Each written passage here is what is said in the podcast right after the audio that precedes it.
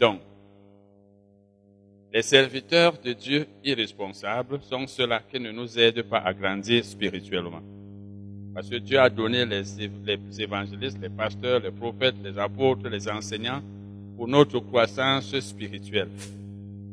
Un ministère, un ministre qui ne me fait pas grandir spirituellement n'est pas en train d'assumer ses responsabilités, il n'est pas utile à moi, il ne me sert à rien. Parce que je ne, je n'écoute un homme qui prêche ou qui enseigne que si ça m'aide. C'est comme je vous ai souvent dit, dans nos assemblées, souvent vous entendez, on dit, il faut acheter les livres de l'homme de Dieu pour le soutenir. Vous ne devez pas acheter mes livres, par exemple, pour me soutenir.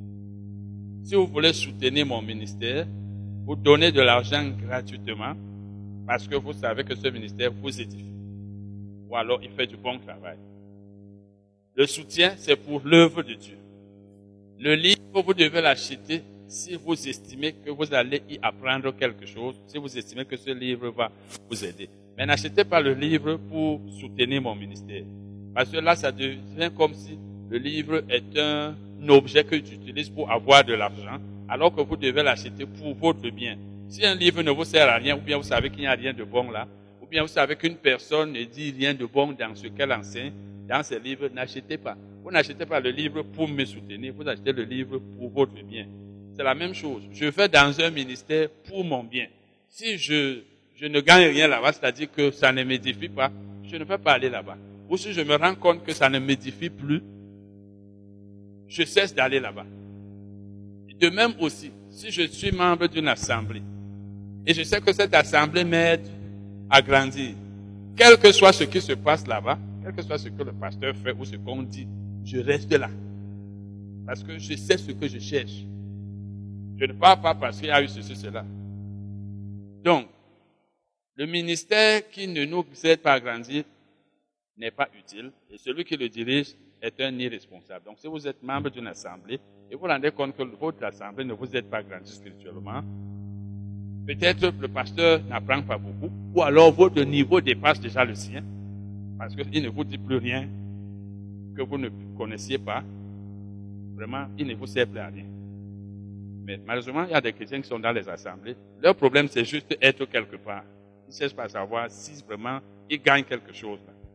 C'est donc un ministère, une terre euh, inutile, une terre, une mauvaise terre, ce ministère qui ne m'aide pas à grandir spirituellement. Nous avons commencé à voir le deuxième groupe de personnes, donc de terre fertile.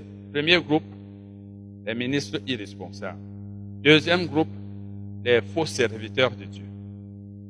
Nous avons vu que Jésus a dit que ce, que ce ne sont pas tous ceux qu'il appelle Seigneur, Seigneur qui seront sauvés, qui entreront dans le royaume. Il a aussi parlé des faux prophètes. Il dit, ils viennent à vous en vêtements de brebis. Donc, les faux serviteurs de Dieu ne sont pas de, de bonnes terres, ce sont de mauvaises terres. Nous allons lire maintenant Acte 8. Nous avons même aussi vu Acte 20, versets 29 et 30. Où Paul disait aux Éphésiens que des loups ravisseurs s'introduiront au milieu de vous et qu'il se lèvera du milieu de vous des personnes qui enseigneront des choses pernicieuses.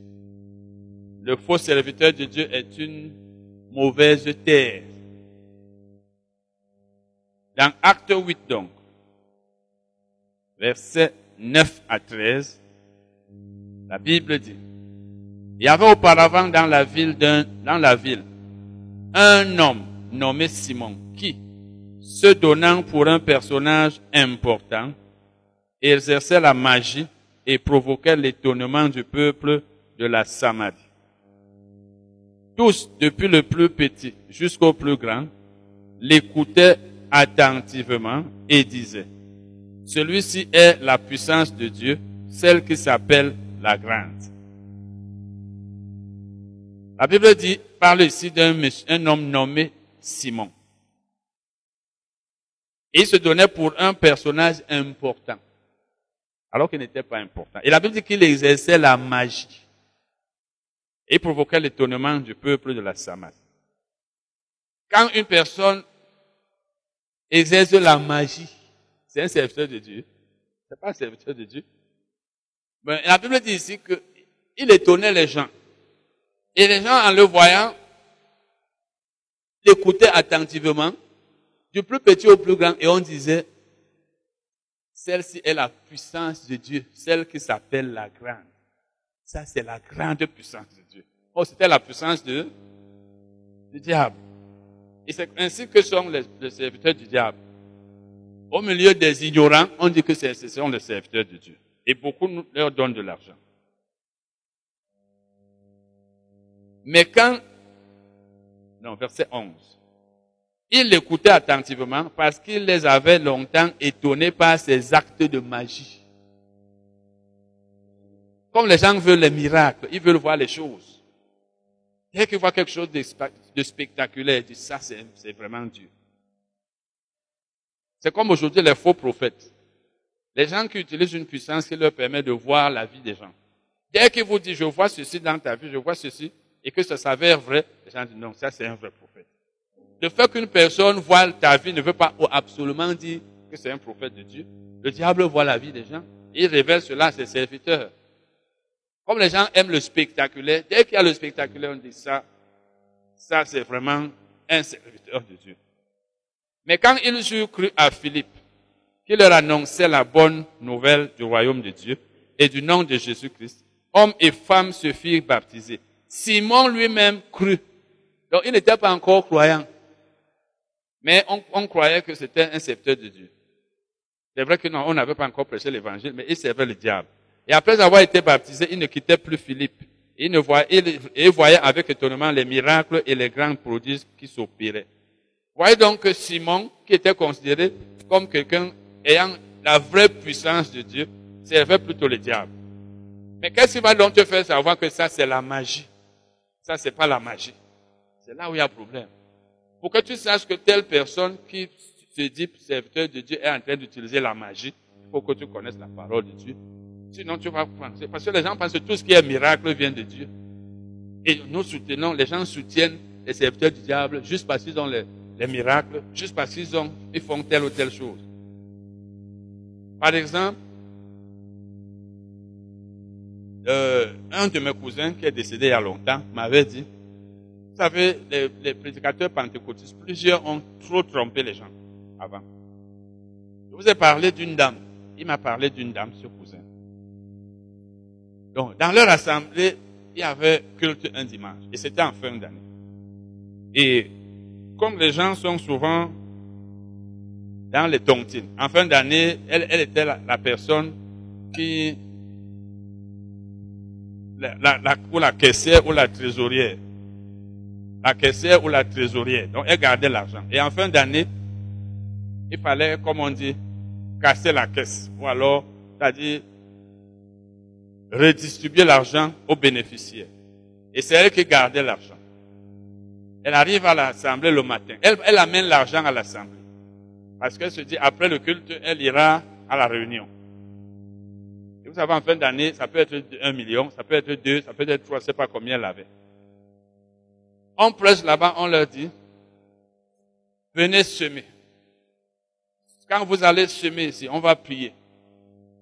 Lorsque vous allez rentrer chez vous, vous allez trouver cet argent multiplié.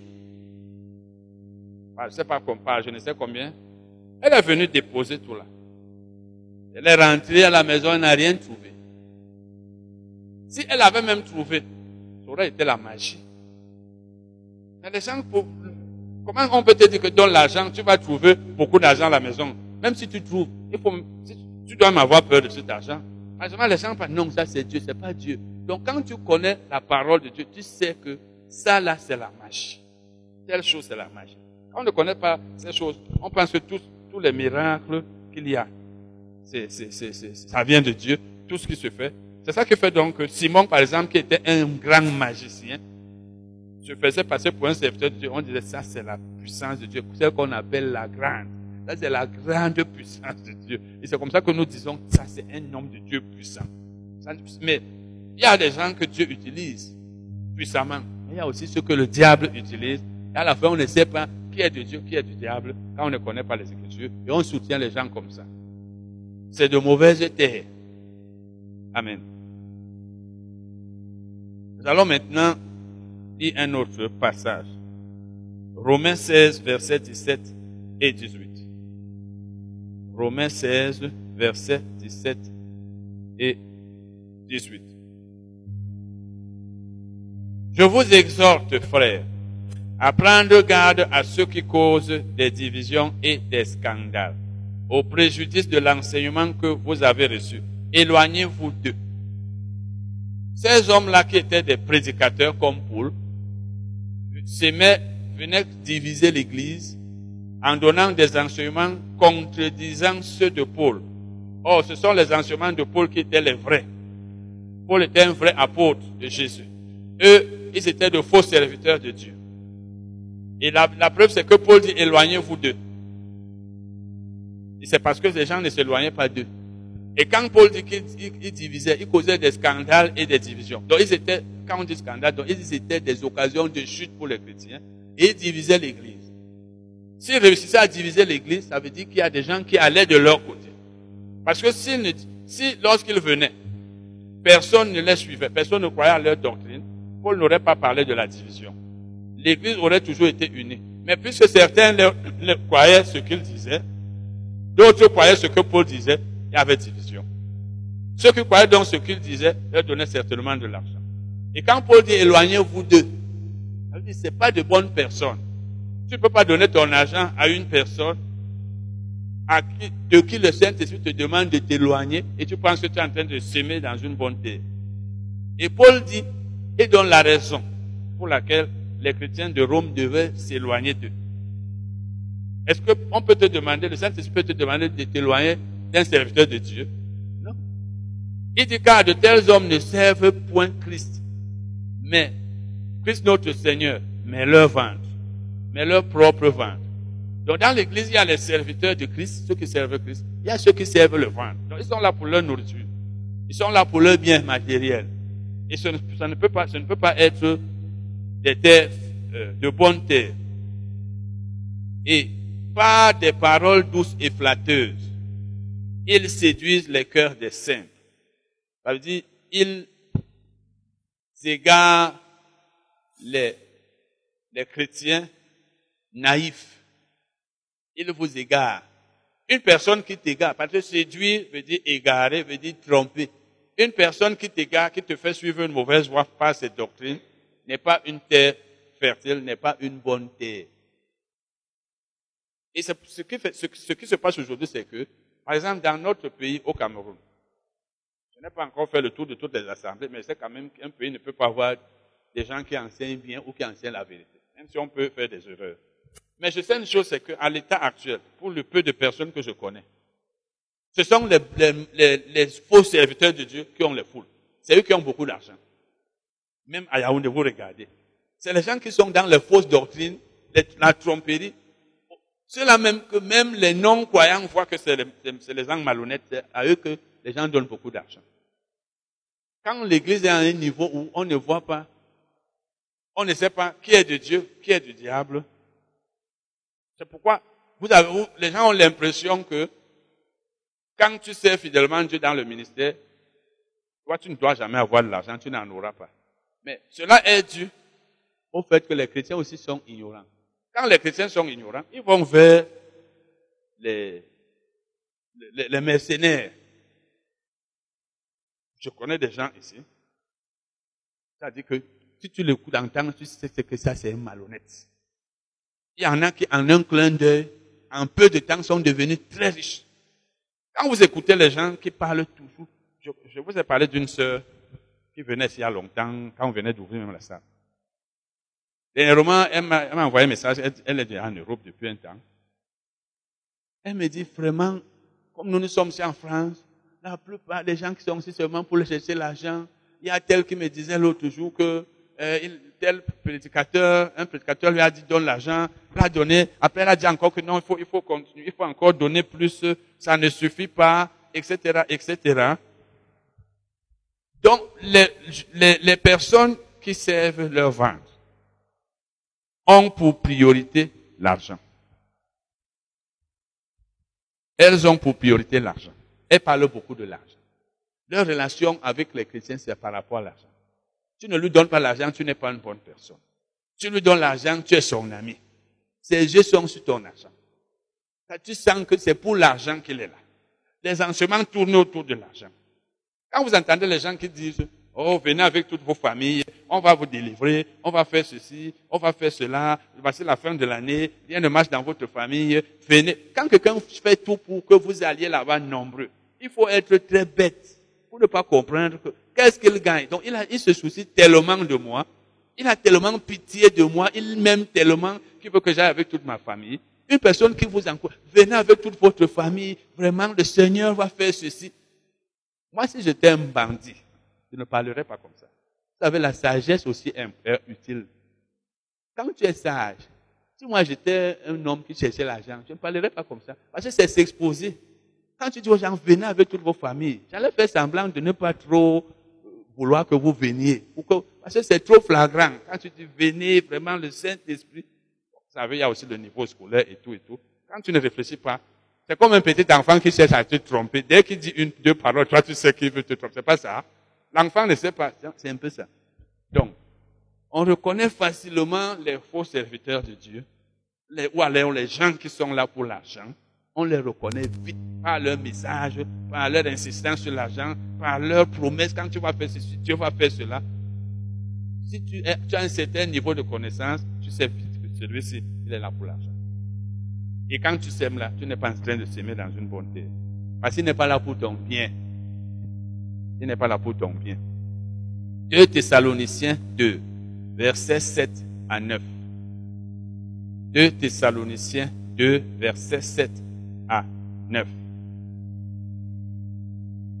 L'apparition de ce tempi se fera par la puissance de Satan donc la puissance de Satan donnera lieu à quoi? Avec toutes sortes de miracles. Donc la puissance de, Satan donnera lieu à toutes sortes de miracles, de signes et de prodiges mensongers. 2 Thessaloniciens 2, versets 7 à 9. Donc, la puissance de Satan fera faire toutes sortes de miracles, de signes et de prodiges. Donc, tous les, tous les miracles, tous les signes et tous les prodiges ne sont pas faits par la puissance de Dieu. Même la puissance de Satan fait des signes, des prodiges, des miracles.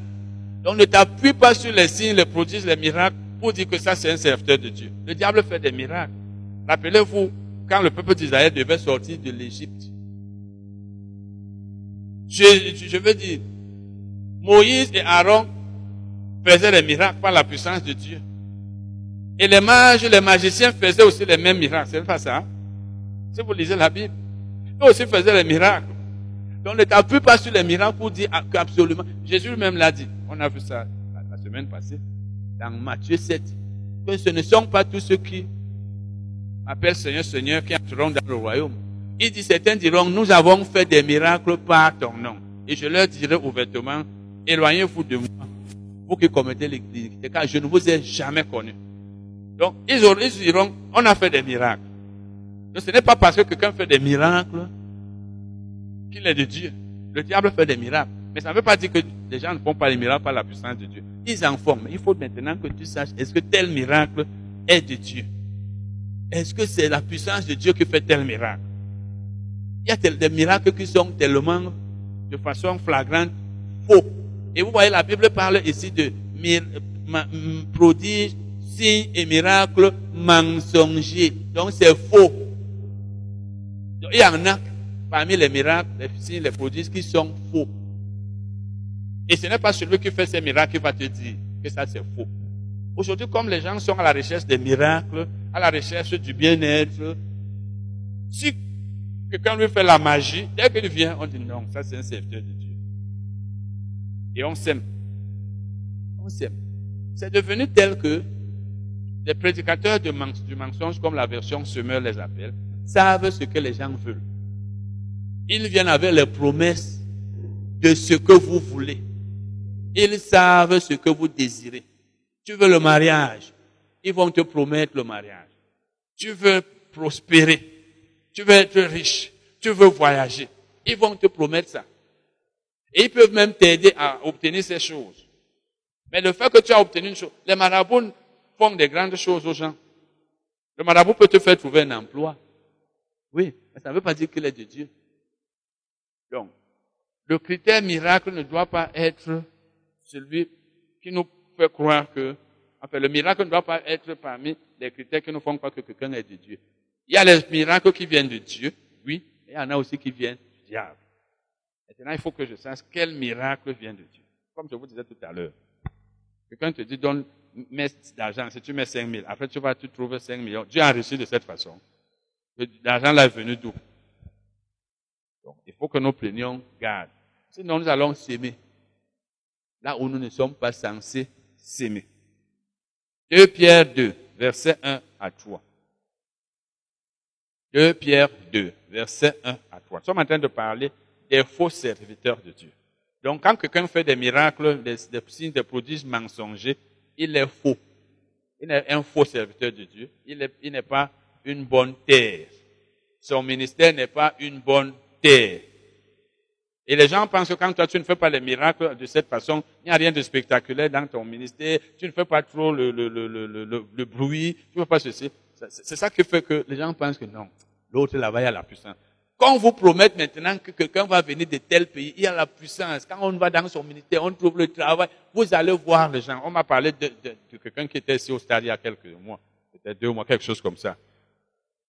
Les gens, vous allez trouver la foule là-bas, vous allez, même les, même, vous allez vous demander que, donc, il y a les gens comme ça qui, qui servent Dieu. Ils ils servent pas Dieu. Ils cherchent, les miracles. Vous allez dans les églises, c'est vide. Mais là-bas, c'est plein. D'abord, il y a aussi même les païens. Parce que beaucoup de marabouts sont entrés dans l'église. sont devenus pasteurs. C'est pourquoi si vous allez dans les villages, il n'y en a plus trop. Même dans le sous-quartier là. Avant, tu vois la marabout, que c'est ce guérisseur traditionnel, ce n'est plus beaucoup. Quand quelqu'un voit que ça, là-bas on a peur de, on dit non, ça là, c'est là. Mais quand tu as la Bible, tu as la Bible. Moi, j'étais non-croyant, je vous l'ai dit. J'étais non-croyant. Et j'avais un ventre emporté. Un temps même, j'en avais deux. Et j'ai eu des problèmes, par exemple, une fois, des gars qui vendaient à un snack m'ont vendu les casiers vides, comme j'achetais souvent les casiers vides. Et il s'est avéré qu'ils en vendaient comme ça ailleurs et le patron a porté plainte contre moi. On m'a amené à la gendarmerie. J'ai dû payer de l'argent pour ça. Et quand je sors de là, un gendarme qui travaillait là me dit, vraiment, comme tes affaires ne marchent pas, il faut qu'on t'amène quelque part. Bon, avant même ça, ce n'était même pas lui, c'était une autre personne. Avant lui, c'est un, gars du quartier. Il m'a dit que vraiment, je connais quelqu'un qui est là-bas. Et je suis allé voir le monsieur. C'était pour, comment on dit, le lavage de la face, on, on te lave la face, que les choses commencent à marcher.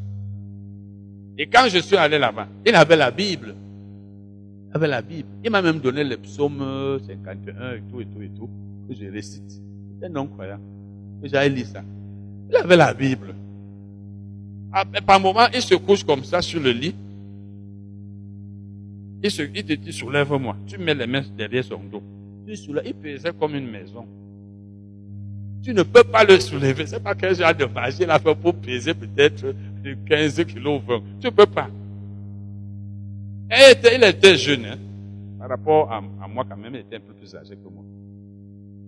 Et c'est lui qui m'avait enterré. C'est pour vous, oui, c'est pour vous dire que le magicien, le marabout, le magicien, utilise aussi souvent la Bible. Parce que la Bible fait que tu penses que ça, vient de Dieu.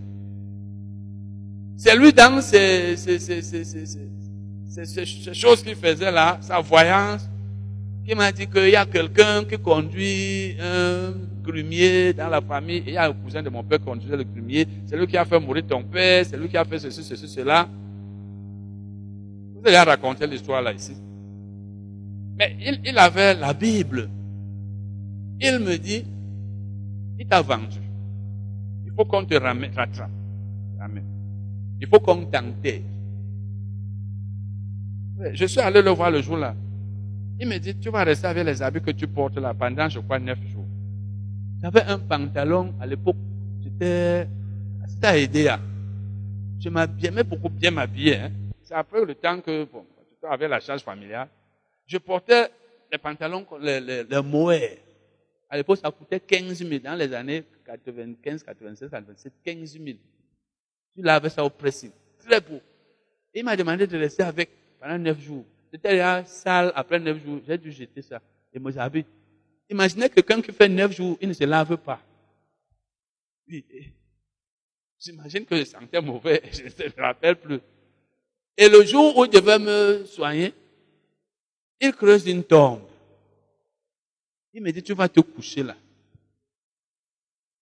Et si tu sors, tu es délivré. Mais sinon, tu vas partir une fois. Et voilà donc, il me fixe un jour où je pars là-bas avec mon ex-épouse, on part là-bas. Et là-bas, c'était la nourriture, tout ça. Donc, on mangeait, comment on appelle ça? Le sacrifice.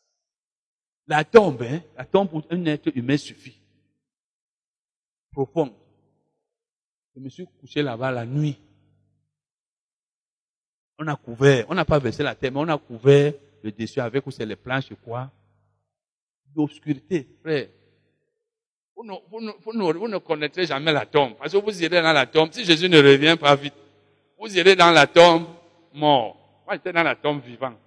Même Lazare était dans la tombe mort.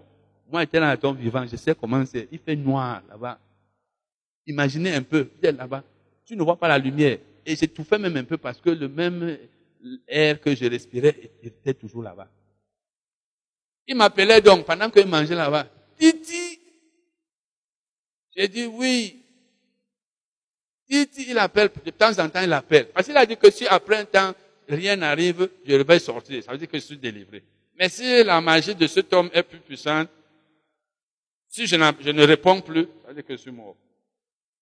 Il a appelé, appelé, un temps est arrivé où, certainement j'étais endormi. Il a appelé, je n'ai pas répondu. Il parlait, je n'ai pas répondu. Mon ex-épouse dit qu'elle a pensé que j'étais mort. Mais après un temps encore, j'ai répondu. Je pense que j'étais endormi. Je suis sorti. Ce que je voulais vous faire savoir, c'est qu'il utilisait la Bible. Oui.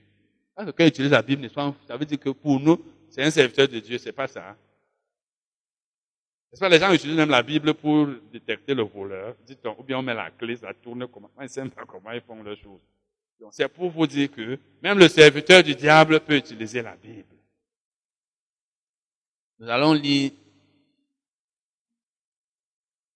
voilà donc 2 Thessaloniciens 2, versets 7 à 9. Vous voyez, là, la Bible nous montre que il y a des signes mensongers, des miracles mensongers, des prodiges mensongers. Qu'est-ce qui va donc nous faire savoir que ça c'est mensonger, c'est pas de Dieu, c'est pas vrai? La connaissance de la parole et la communion avec le Saint-Esprit. Quand tu connais la parole de Dieu, tu sais comment les miracles s'opèrent par la puissance de Dieu. Tu as une bonne communion avec le Saint-Esprit, tu peux savoir que tel miracle est faux. Il n'est pas de Dieu. Parce que la parole, c'est comme la délivrance. Quand tu connais la, les méthodes bibliques de délivrance des démons, tu sais que telle délivrance n'est pas biblique. Vous allez voir les délivrants, on fait boire de l'eau à quelqu'un. On fait boire de l'huile. On met sur la tête. On fait qu'on fait ceci, cela. Tu dois savoir que ce n'est pas de Dieu. Même si ça marche, ce n'est pas tout ce qui marche qui est de Dieu. Ce n'est pas tout ce qui produit de bons résultats. Donc, la connaissance de la parole écrite te fera savoir que tel miracle n'est pas de Dieu. Et la, communion avec le Saint-Esprit qui va te le dire. Il va te dire que ça là, c'est pas de Dieu. Si tu n'as pas la connaissance de la parole, n'as pas une bonne communion avec le Saint-Esprit pour reconnaître sa voix, tu vas prendre pour miracle venant de Dieu les miracles venant de Satan et tu vas soutenir les serviteurs, dans ces romans, les serviteurs de Satan. Tu vas soutenir les serviteurs de Satan. Et tu ne sauras pas que c'est le serviteur de Satan. Tu seras en train de s'aimer dans une mauvaise terre. Comme aujourd'hui, le ministère du prophète, prophète, le prophète tel, la prophétesse telle. Aujourd'hui, les voyants les grands marabouts sont devenus les prophètes. Et l'Église croit que toute personne qui voit, qui voit la vie des gens, ce qui s'est passé, ce qu'il y a eu tel jour, est un prophète. Et les marabouts donc, moi je vous ai dit quand j'étais au premier cycle, je crois en cinquième ou quatrième, j'habitais chez ma tante à. Ma tante ma paternelle, qui est née avant mon père. Mon père est venu là-bas un jour, c'est les années 77-78. On causait. Et il nous a dit, les marabouts font ceci. Quand tu vas devant lui, Il peut te dire beaucoup de choses vraies. Il te dit, je vois ceci, je vois cela, n'est-ce pas, tu t'appelles ceci. Il te dit beaucoup de choses. Tu te rends compte que c'est vrai. Et après maintenant, quand il va commencer à mentir, tu ne sauras plus, tu vas penser que comme il a dit la vérité, tout ce qu'il dit est vrai. Donc ce n'est pas parce qu'une personne a vu quelque chose qui s'est passé dans ta vie qu'automatiquement c'est un prophète. Les vrais prophètes de Dieu voient la vie des gens quand Dieu le leur permet, pas à tout moment. Même les prophètes du diable voient. Si ce n'est que pour voir le passé, même le diable voit. Maintenant, quelque chose qui peut aussi nous aider à savoir si ça vient de Dieu ou pas. Est-ce que ça glorifie Dieu, sa prophétie? Est-ce que ce qu'il a vu Parce que ceux du diable te donnent l'impression qu'ils sont très forts. Est-ce que ça t'aide? Il ne suffit pas de dire à une personne, je vois dans ta vie, il y a ceci, il y a cela. Même le marabout voit cela. Malheureusement, les gens qui n'ont pas la connaissance pensent que toute personne qui dit qu'elle est prophétesse ou prophète l'est effectivement. Je vous ai ici sur le ministère du prophète. Et vous-même, vous devez voir comment les prophètes du Nouveau Testament, comme Agabus, remplissaient leur ministère. Tu vas chez un marabout. Les, faux prophètes font ceci, les fausses prophétesses. Ils ont des séances, des séances de consultation. Consultation prophétique. Tu parles là-bas, ils voient ta vie. Donc leur Dieu leur révèle les choses qui sont dans la vie des gens à tout moment, comme ils veulent. Non. On ne manipule pas le don du Saint-Esprit comme un poste récepteur. Que tu fais crac, ça commence à parler, tu fais crac, ça s'éteint. Donc tu dis, viens, je vais te dire ce qui se passe dans ta vie. Tu viens. Dieu commence à me dire, attends, on manipule pas Dieu. Dieu te fait savoir les choses qui se passent dans la vie d'une personne quand il le veut et pour la, sa gloire et pour le bien de la personne.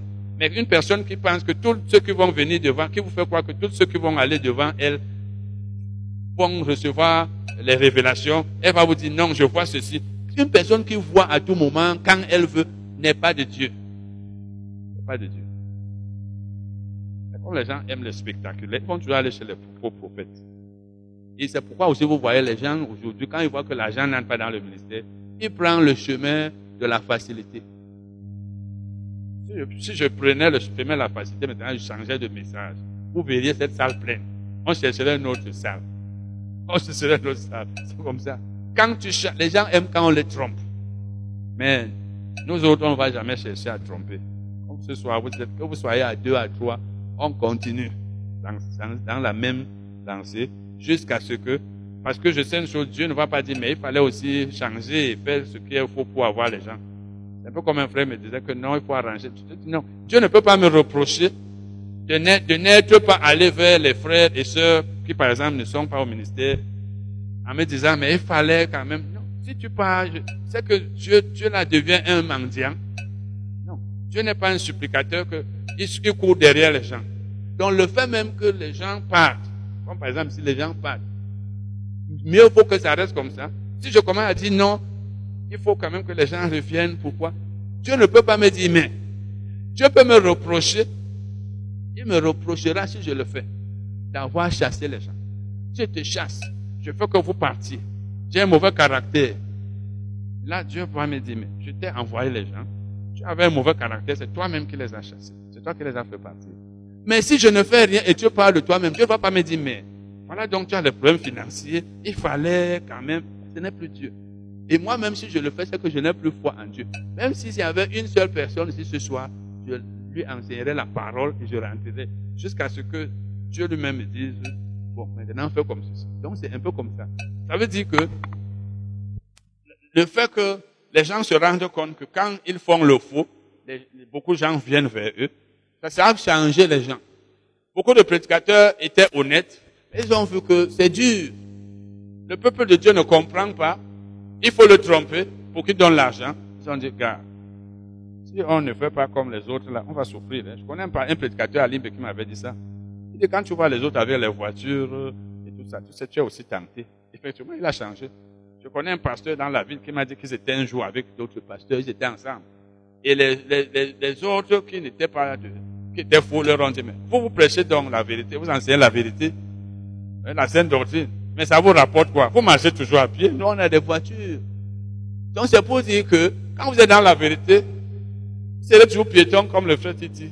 Nous, on a les voitures, on a les grosses voitures. Il faut donc choisir. Et c'est pourquoi certains ont dit que les chrétiens, ils ne donnent pas. Mais si Dieu t'a vraiment appelé, moi je crois que même ta, conscience même ne te va pas te perdre. Je ne vois pas comment je peux venir vous tromper. Je ne sais pas comment. Ça va commencer par Je ne peux pas. Je vous ai dit, mon ministère n'est pas limité à cette salle, par exemple. Mon ministère est tellement polyvalent que donc je ne peux pas me mettre à vous tromper pour que vous donniez l'argent. Je ne serai pas tranquille dans mon cœur. Quel est le père qui peut être tranquille, avoir la paix en trompant son enfant? Il trompe son enfant, il a l'argent de son enfant, l'enfant souffre. Ton enfant. Apocalypse 2, verset 2. Non, lisons d'abord 2 Pierre 2, verset 1 à 3. 2 Pierre 2, verset 1 à 3 il y a eu parmi le peuple de faux prophètes. Ça, c'était dans l'Ancien Testament. Il y avait de faux prophètes. Et quand la Bible dit qu'il y avait de faux prophètes, c'est parce qu'il y en avait aussi de vrais. Il n'y a de faux biens que parce qu'il y a les vrais biens. Les bons biens.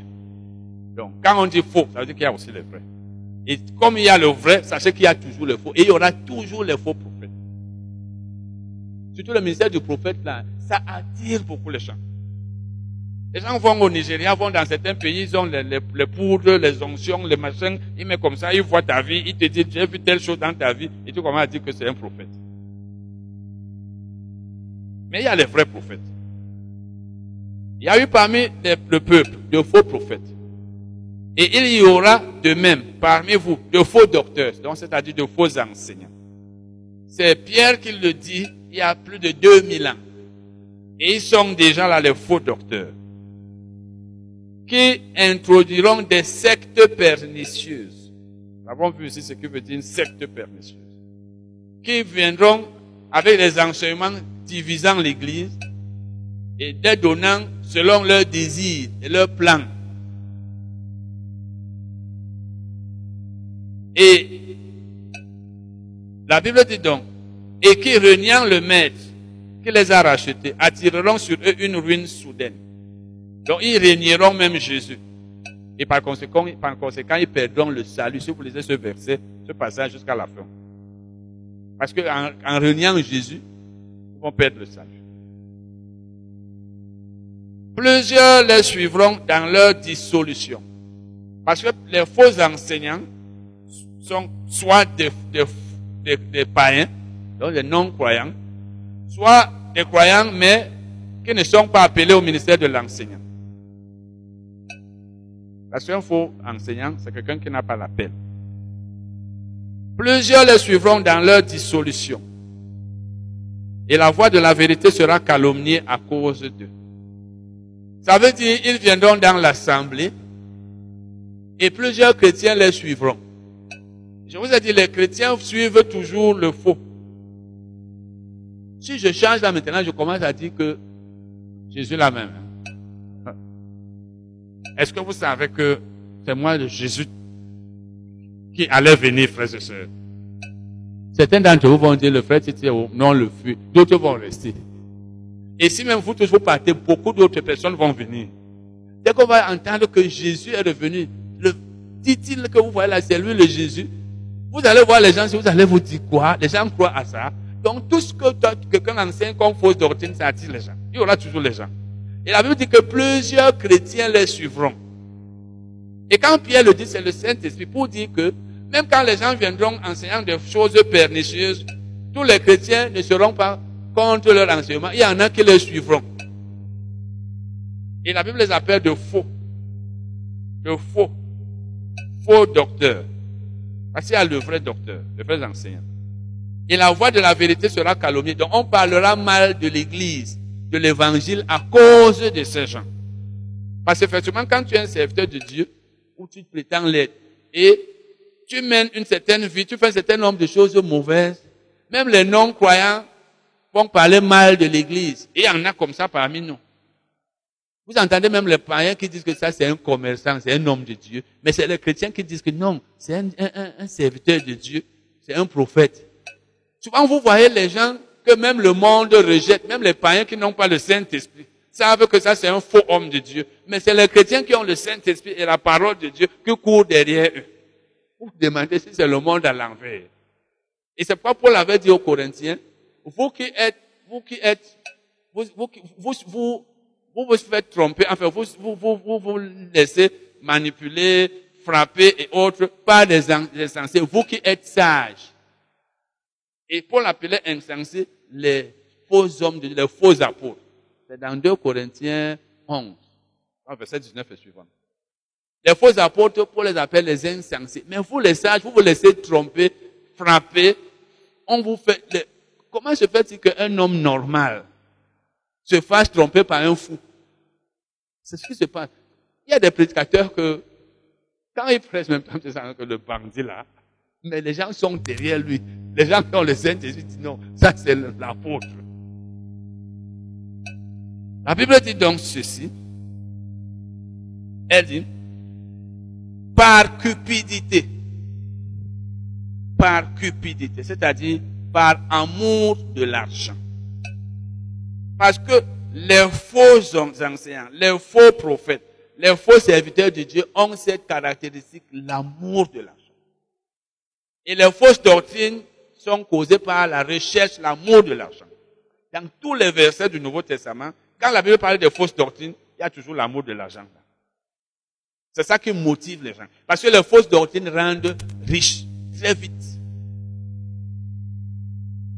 Par amour de l'argent, ils trafiqueront de vous au moyen de paroles trompeuses. Pas des paroles fabriquées, comme le dit la version, je crois, la nouvelle version internationale d'aujourd'hui. Donc, ils vont vous dire des paroles trompeuses. Ils vont vous mentir. Donc, leurs paroles sont des paroles de tromperie. Et ils, vous les disent pour gagner de l'argent. Parce qu'ils aiment l'argent. Et c'est même ça qui, a poussé certains à entrer dans le ministère.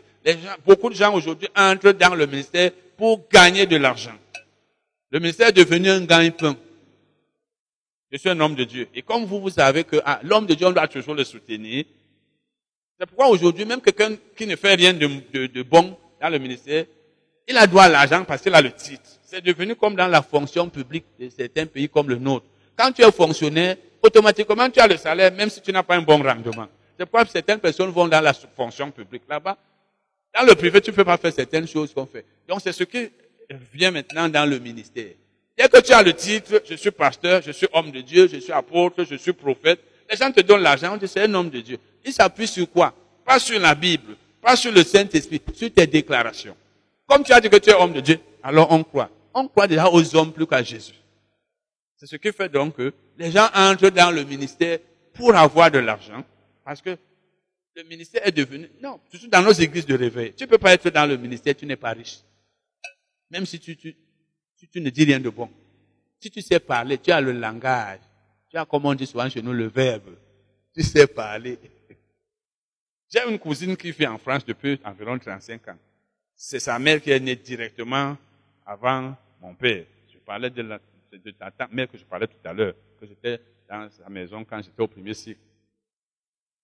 Elle était ici, quand moi j'étais à l'université. Elle est venue ici il y a quelques années, elle a même passé quelques jours chez moi. Elle m'a encouragé à aller en Europe. Elle me dit, tu viens là-bas. Elle a une maison, elle est mariée à un blanc depuis environ 30, plus de 30 ans là-bas.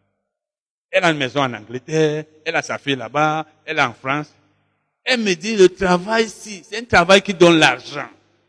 Elle n'est même pas née de nouveau. Mais elle voit comment les gens s'enrichissent là-bas parce qu'ils sont dans le ministère. Elle dit, tu parles là-bas, tu restes même chez ma fille, c'est ma cousine Germaine. Donc sa mère et mon père sont même peu mes Parce qu'elle voit comment ça rend riche. Elle dit, ça c'est, elle me dit même que ton épouse ne comprend rien. Parce qu'effectivement, quand tu fais l'œuvre de Dieu dans les pays européens, les euros, tu les auras. C'est ça. Vous me voyez, attends, c'est un peu comme quelqu'un qui rentre dans la, la boue, le, le, le, le, le, cochon rentre dans la boue après avoir été lavé. Le chien rentre dans ses vomissures. Je quitte l'Allemagne, je rentre encore en Europe. Je suis fou. Quand quelqu'un dit je suis fou, cherchez les blancs. Vous connaissez la personne qui a dit ça, non? Donc, je ne peux pas rentrer en Europe alors que j'ai quitté l'Europe et je n'ai pas quitté moi-même. C'est que Dieu m'a dit. Pour chercher l'argent. Mais elle ne disait pas ça qu'elle est méchante. C'est qu'elle veut m'aider. Elle sait que son cousin, regarde, il est là, il n'a pas grand-chose. Voilà. Une fois même, j'étais avec elle, je me rappelle, elle était il y a peut-être 5 ans ou 6 ans. Elle me dit, c'est comment ça va? Je dis, non, ça va, puisque on a quand même le nécessaire maintenant. Elle a, on a mangé. Elle m'a regardé avec un regard de pitié. Moi-même, j'ai déjà dit. Elle m'a regardé. Elle était triste. J'ai compris son problème. Elle, elle, a, elle a construit, je crois, trois ans déjà environ, une maison meublée, en fait, que c'est achevé, soit deux étages. Elle est venue ici une fois. La première fois, elle est venue au Cameroun pour longtemps. Elle a loué une maison de deux semaines à Douala, un million. Elle habite 25 jours, elle a les maisons meublées. Elle a la maison. Imaginez, elle est multimillionnaire. Et elle trouve quelqu'un qui a un ministère, qui trouve que non, ça va parce qu'il a mangé. Elle avait pitié de moi, moi je comprends son problème. Donc, c'est pour dire que elle sait que ce que j'ai comme ministère, c'est une source de richesse chez les Blancs. Je voulais donc vous faire savoir que les gens sont entrés dans le ministère, dans le monde aujourd'hui, pour être riches, pour s'enrichir. C'est ça qui fait que leur parole tourne tout de même autour de l'argent. Tout ce qu'ils disent comme prédication, c'est pour avoir de l'argent. Et quand quelqu'un est donc comme cela qui parle cupidité, trafic de vous, pas des paroles trompeuses, tu sèmes dans sa vie, c'est une bonne terre. C'est pas une bonne terre. C'est pas une bonne terre. Donc il y a beaucoup de mauvaises terres, surtout en ces derniers temps. Autant de Paul, il y avait déjà de faux. Lisez les épîtres de Paul. Vous voyez comment son combat se tellement. Ces hommes-là sont de faux, de faux apôtres. il y en a ceux qui servitaient des ouvriers trompeurs. Nous ne falsifions pas la parole comme le font d'autres. Nous ne faisons pas ceci. J'étais au milieu de vous, je n'ai pas fait ceci. Mais il y en a qui font ceci. Paul ne faisait que critiquer ces gens-là. Il y en avait déjà beaucoup il y a plus de 2000 ans. Aujourd'hui, il y en a combien? Quand vous regardez l'église aujourd'hui, surtout nos églises de réveil, parce que je les connais plus. Vous vous rendez compte que la plupart d'entre nous, on est là pour l'argent. Pour l'argent. La vie a été dure pour nous. La vie nous a dépassés. Quelqu'un peut-être n'est pas à l'école, d'autres le travail, il n'y en a pas. C'est un raccourci. Et vous aussi, vous avez des problèmes. Elle n'a pas le travail. L'autre n'est pas marié. L'autre veut être admis aux examens. L'autre veut voyager. L'autre ceci, ceci, cela, etc. Et vous cherchez donc les bienfaiteurs. Et vous, on vous dit, nous, on a les solutions à vos problèmes. Et vous aussi, vous avez les solutions à nos problèmes. Nous avons besoin d'argent. Vous avez besoin des miracles, de ces choses. Faisons l'échange. Et vous êtes prêts donc à donner tout votre argent à ceux qui disent qu'ils vont vous donner tout ce dont vous avez besoin. Mais à la fin, c'est eux qui gagnent. Parce qu'ils ne peuvent pas vous donner ces choses, puisqu'on ne les reçoit pas de cette manière. C'est pourquoi les gens ne cherchent plus à voir s'ils vivent dans la sanctification, s'ils écoutent le Saint-Esprit, s'ils ont la foi, s'ils croient en Dieu, s'ils sont obéissants et fidèles. le problème des gens, c'est juste tic-tac, échange, je donne l'argent à l'homme de Dieu, il va me faire réussir. Il ne regarde plus sa propre vie. L'homme de Dieu, même s'il est vrai, ne peut pas te faire recevoir les choses de Dieu si ta communion avec Dieu n'est pas bonne.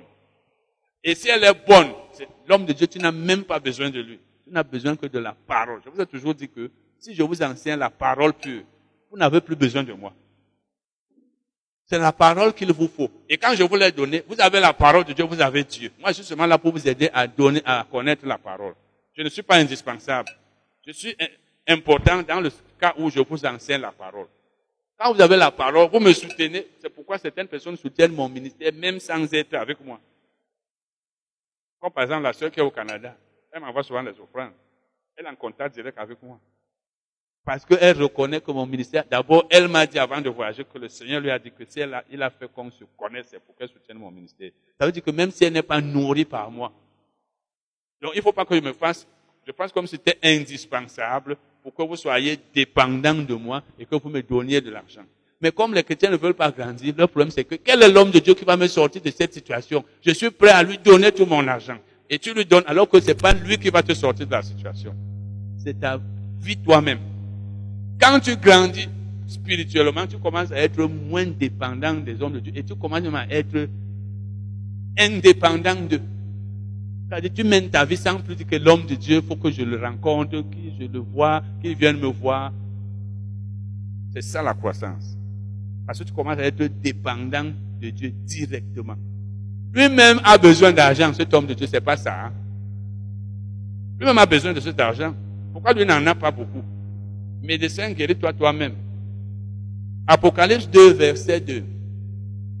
Je connais tes œuvres, ton travail et ta persévérance. Je sais que tu ne peux supporter les méchants, que tu as éprouvé ceux qui se disent apôtres et qui ne le sont pas, et que tu les as trouvés menteurs. Donc il y a de faux apôtres. Il y en a qui se disent apôtres, mais ne le sont pas. Tout comme il y en a qui se disent prophètes ou prophétesses, mais ne le sont pas.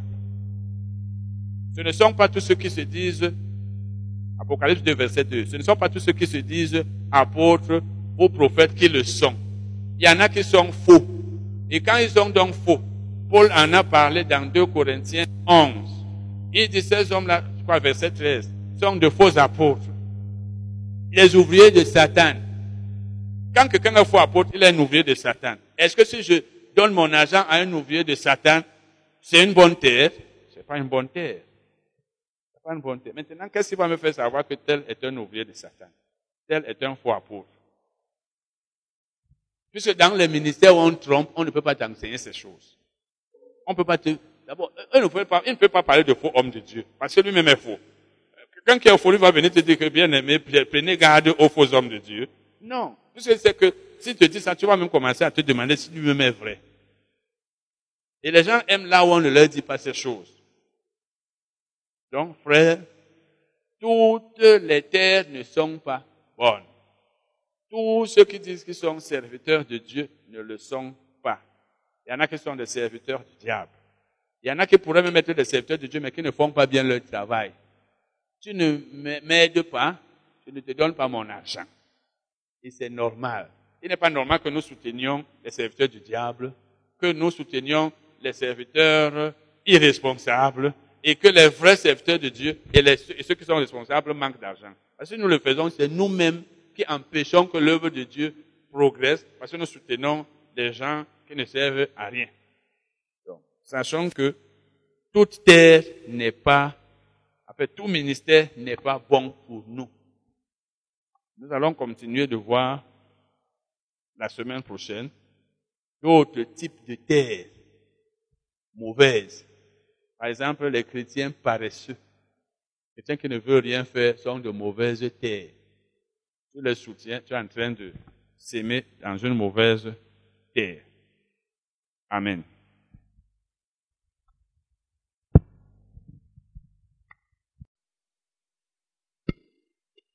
Les mauvaises terres, donc, quelles sont les terres qui sont mauvaises? Certains d'entre vous savent certainement, ou peut-être même vous tous, ce que nous appelons la terre. Nous allons voir ça encore maintenant. Commençons par la lecture de 2 Corinthiens 9, versets 6 et 7. 2 Corinthiens 9, versets 6 et 7. 2 Corinthiens 9, versets 6 et 7. Paul s'adressait ici aux Corinthiens et dit, Sachez-le, celui qui sème, parce que nous sommes en train de parler des mauvaises terres, et si vous voulez, on pourrait même intituler ça les mauvaises terres pour nos semences. Les mauvaises terres pour nos semences. Celui qui sème peu moissonnera peu, et celui qui sème abondamment moissonnera abondamment. Voilà le verbe s'aimer deux fois. Voyez Que chacun donne comme il a résolu en son cœur, etc. Paul dit, celui qui sème. Et après, il dit que chacun donne. Semer, c'est donner. Donner, c'est semer. Donc quand il dit que chacun donne, il pouvait dire que chacun sème. Parce qu'il est en train de parler de la même chose. Il dit, il pouvait aussi dire, celui qui donne peu, moissonnera, recevra peu. C'est ce qu'il veut dire. Celui qui donne peu, recevra peu. Celui qui donne beaucoup, recevra beaucoup. Parce qu'il était en train de leur parler ici au sujet des offrandes qu'il devait faire, qu'il devait collecter et envoyer à Jérusalem pour aider les chrétiens pauvres. Donc, dans le domaine du donné, on parle du donné, mais on parle aussi de la semence. Donc, la semence dont il parle ici, il s'agit de donner. Et au verset 10, il dit, celui qui fournit de la semence au semeur.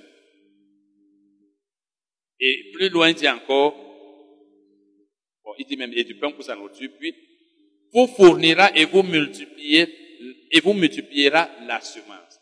Celui qui fournit la semence au semeur va vous fournir la semence et la multiplier. Et celui dont il parle là, c'est Dieu. Donc, lorsque nous étudions dans ce passage, nous voyons que, il ressort de ce passage que, lorsque nous donnons de l'argent, ou même un autre, un autre bien, une autre chose, c'est ça la semence. Parce que nous semer, c'est donner. Quand tu donnes, tu es en train de semer. Donc, ce que nous donnons, par exemple l'argent, c'est une semence. Et nous donc, nous sommes des semeurs. Parce que là, il dit ici, celui qui fournit la semence au semeur. Donc, il veut dire Dieu qui fournit la semence, ou alors Dieu qui donne de l'argent. Donc, Dieu qui donne les biens, qui vous donne de l'argent et des, autres choses. Va vous fournir, va vous fournir ces choses et les multiplier. Donc, nous sommes des semeurs. Ce que nous donnons, c'est une semence. Et c'est Dieu qui nous fournit la semence. Et nous avons étudié ici la parabole du semeur dans Marc 4, Marc 4, verset 1 à 20, Matthieu 13, verset 3 à 13, Luc 8, verset 5 à 15. Dans la parabole du semeur, Jésus a parlé de quatre terres et une seule terre a porté du fruit. Une seule terre a porté du fruit. Et cette terre-là a porté du fruit parce qu'elle était bonne. Parce que Jésus a dit, la bonne terre a rapporté 30 pour 1, 60 pour 1, 100 pour 1. Ça veut dire, un grain pouvait rapporter 30, un autre 60 à la récolte, un autre 100. Et là, c'était la bonne terre. Donc, lorsque nous étudions la Bible, nous voyons que dans la parabole du semeur, Jésus parlait de la parole de Dieu. La parole de Dieu est une semence qu'on sème quand on la prêche. Et maintenant, Paul, dans 2 Corinthiens 9, lui aussi parle de la semence, de lui qui sème.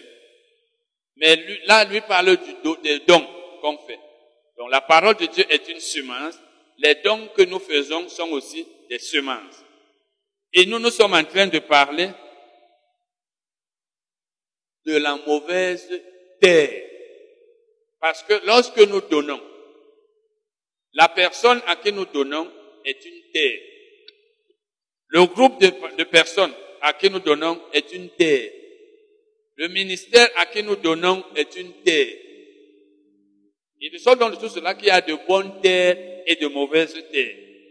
Parce que lorsque Jésus dit que la bonne terre seulement a rapporté, c'est parce que les trois autres terres étaient de mauvaises terres. Donc, et là, le cœur, le, cœur de l'homme à qui on a prêché la parole, c'est ça, la terre. Quand on prêche la parole à quelqu'un, son cœur, c'est ça, la, la terre. Donc, si c'est un bon cœur, ça va rapporter quelque chose dans sa vie. Si c'est un cœur fertile. Mais la personne dans le domaine du donné, la personne ou le ministère à qui nous donnons de l'argent peut aussi être une bonne terre comme elle peut être, ou alors il peut être une mauvaise terre. Et c'est ce qui explique donc le fait que nous pouvons donner, mais nous ne moissonnons pas, nous ne recevons pas. Ça veut dire que c'est une mauvaise terre. C'est la bonne terre qui rapporte. Et Dieu connaît la bonne terre. Et nous sommes aussi censés connaître la bonne terre. Amen. Dans Marc 4, verset 14, Jésus a dit, le semeur sème la parole.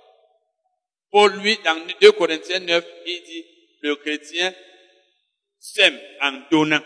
Et nous sommes en train de parler de la semence qui consiste à, à donner.